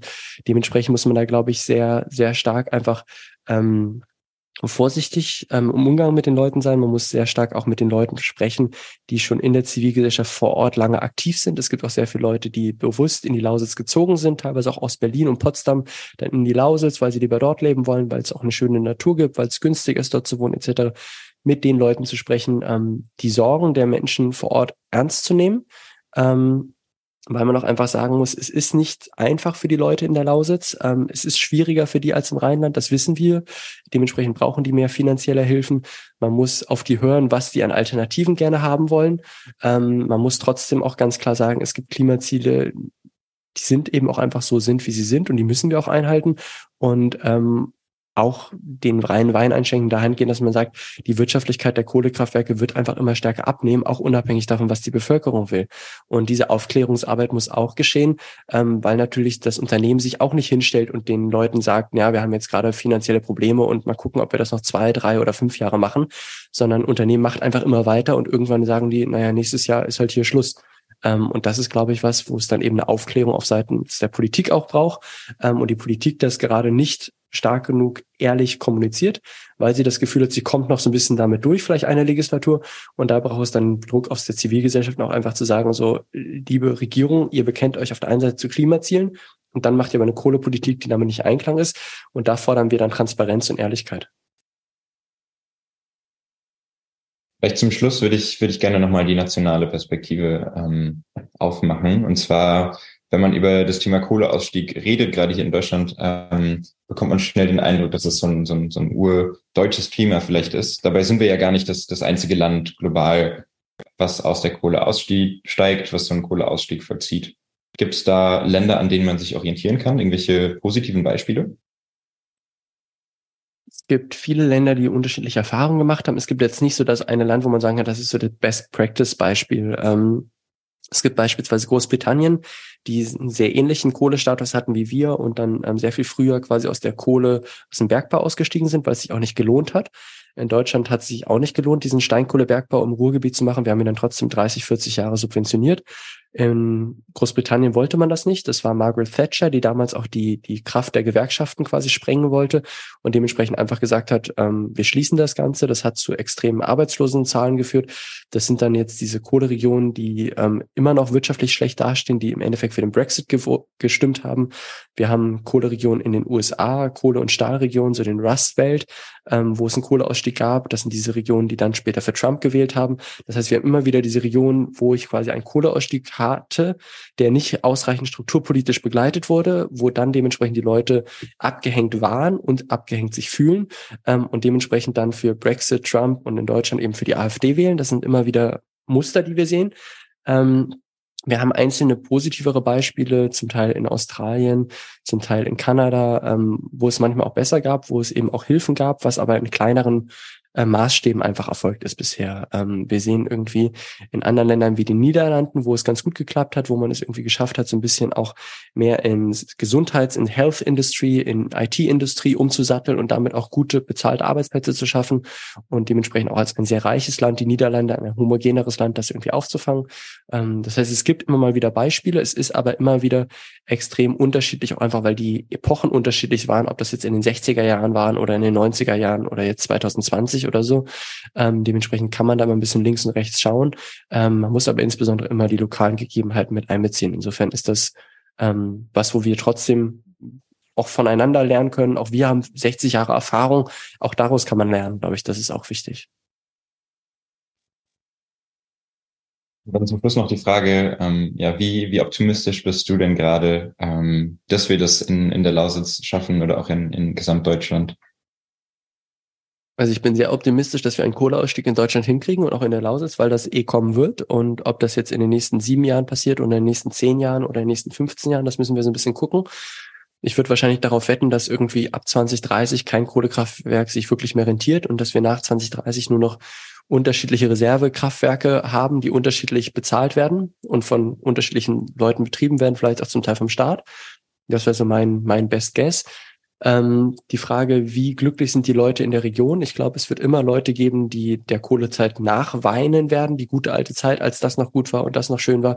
Ähm, ich glaube, da werden manche Sachen auch beschönigt, aber natürlich ist es auch immer so, dass es gewisse Transformationen gibt von Regionen. Das ist vollkommen normal, dass gewisse Industrien, ob es jetzt die Papierindustrie ist, ob es die Textilindustrie ist, ob es jetzt eben in dem Fall jetzt die Kohleindustrie ist, ist in den nächsten 10, 20 Jahren wird es die Autoindustrie sein, ähm, dass es einfach extreme Veränderungen gibt. Das ist auch normal. In Deutschland ist es eher so, dass wir so einen Fachkräftemangel haben werden in der Zukunft, aufgrund des demografischen Effektes einfach. Ähm, es ist, glaube ich, eine extrem schwierige Frage, auch von was Demokratie angeht, wie wir es einfach schaffen, dass wir insbesondere Leuten in strukturschwachen Regionen verstärkt unterstützen. Das betrifft eben die Kohleregion, aber eben auch nicht nur die Kohleregion, weil es natürlich auch ganz viele andere Regionen sehr oft in Ostdeutschland gibt, ähm, die sehr abgehängt gerade sind und die Unterstützung brauchen. Ich glaube, das ist eine sehr schwierige Frage. Ähm, auch im Rahmen von politischen Mehrheiten gerade. Und das ist was, was mir gerade ein bisschen Sorgen macht, auch insbesondere mit internationalen Rechten, die immer stärker an, an Macht gewinnt. Ähm, und da ist quasi Energiewende gar nicht so das, das Zielthema, aber das spielt damit einfach auch mit einher, weil es sich alles mit beeinflusst im Zusammenhang der Klimakrise.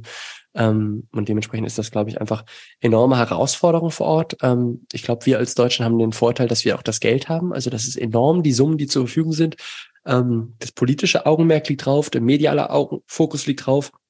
Die Bewegung stellt sicher, dass quasi man immer wieder darüber redet. Und es ist wichtig, dass wir auch positive Lektionen daraus lernen, dass wir ein Beispiel vor, vorleben, damit andere Regionen, Südafrika, Kolumbien, Indien, China, Indien, das dann dementsprechend noch besser umsetzen können, wo es natürlich noch sehr viel schwieriger ist, weil die Startgegebenheiten ganz anders sind und die wirtschaftlichen Möglichkeiten auch anders sind. Also deswegen ist es, ähm, es lohnt sich weiter zu kämpfen. Ich bin eigentlich ganz zuversichtlich. Ich habe ganz am Anfang ja schon mal gesagt, dass es sich auch in den letzten Jahren schon relativ stark verbessert hat. Noch nicht schnell genug. Es lohnt sich weiter zu kämpfen, aber ähm, ich blicke zuversichtlich in die Zukunft. Ja, Paul Yu, vielen Dank für dieses sehr differenzierte Bild, was wir in der letzten, in den letzten dann doch fast anderthalb Stunden gezeichnet haben. Ähm, es gäbe noch viele weitere offene Fragen und viele Themen, über die wir gerne mit dir sprechen würden. Vielleicht irgendwann mal noch zu einer anderen Folge. Ähm, aber bis hierhin schon mal auf jeden Fall vielen Dank dir. Ähm, wenn es nichts mehr gibt, was du unbedingt loswerden würdest. Macht, macht weiter und weiterhin viel Spaß, ähm, dabei die Themen so aufzuarbeiten, dass sie auch mehr Leuten an den in den, an den Hörern quasi jetzt quasi dann ähm, dort dann noch stärker vervielfältigt werden. Das ist, glaube ich, so das Ziel. Also insofern tolle Arbeit und gerne wieder dabei. Ja. Danke sehr. Ja, vielen Dank dir und dann auf Wiedersehen. Ciao. Ja, danke. Ciao.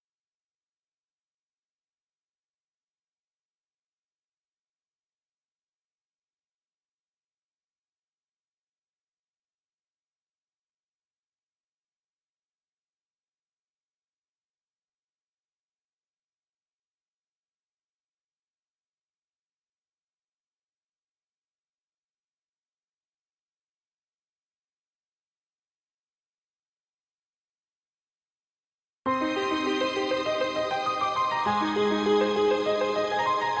you.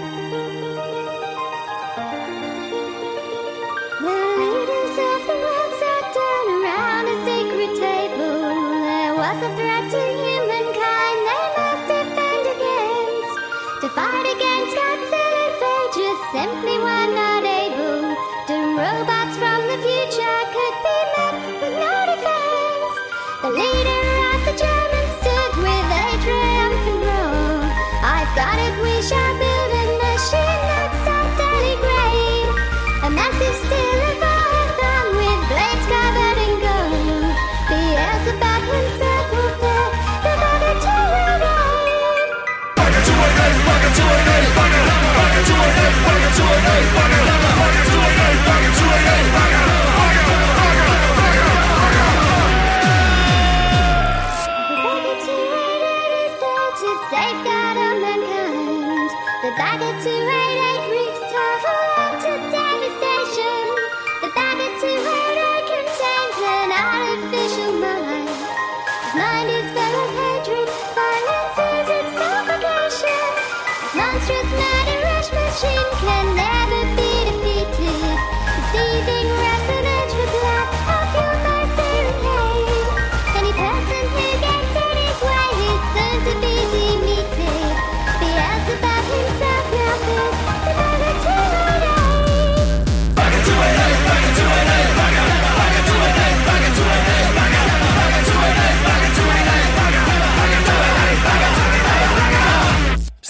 want to know what?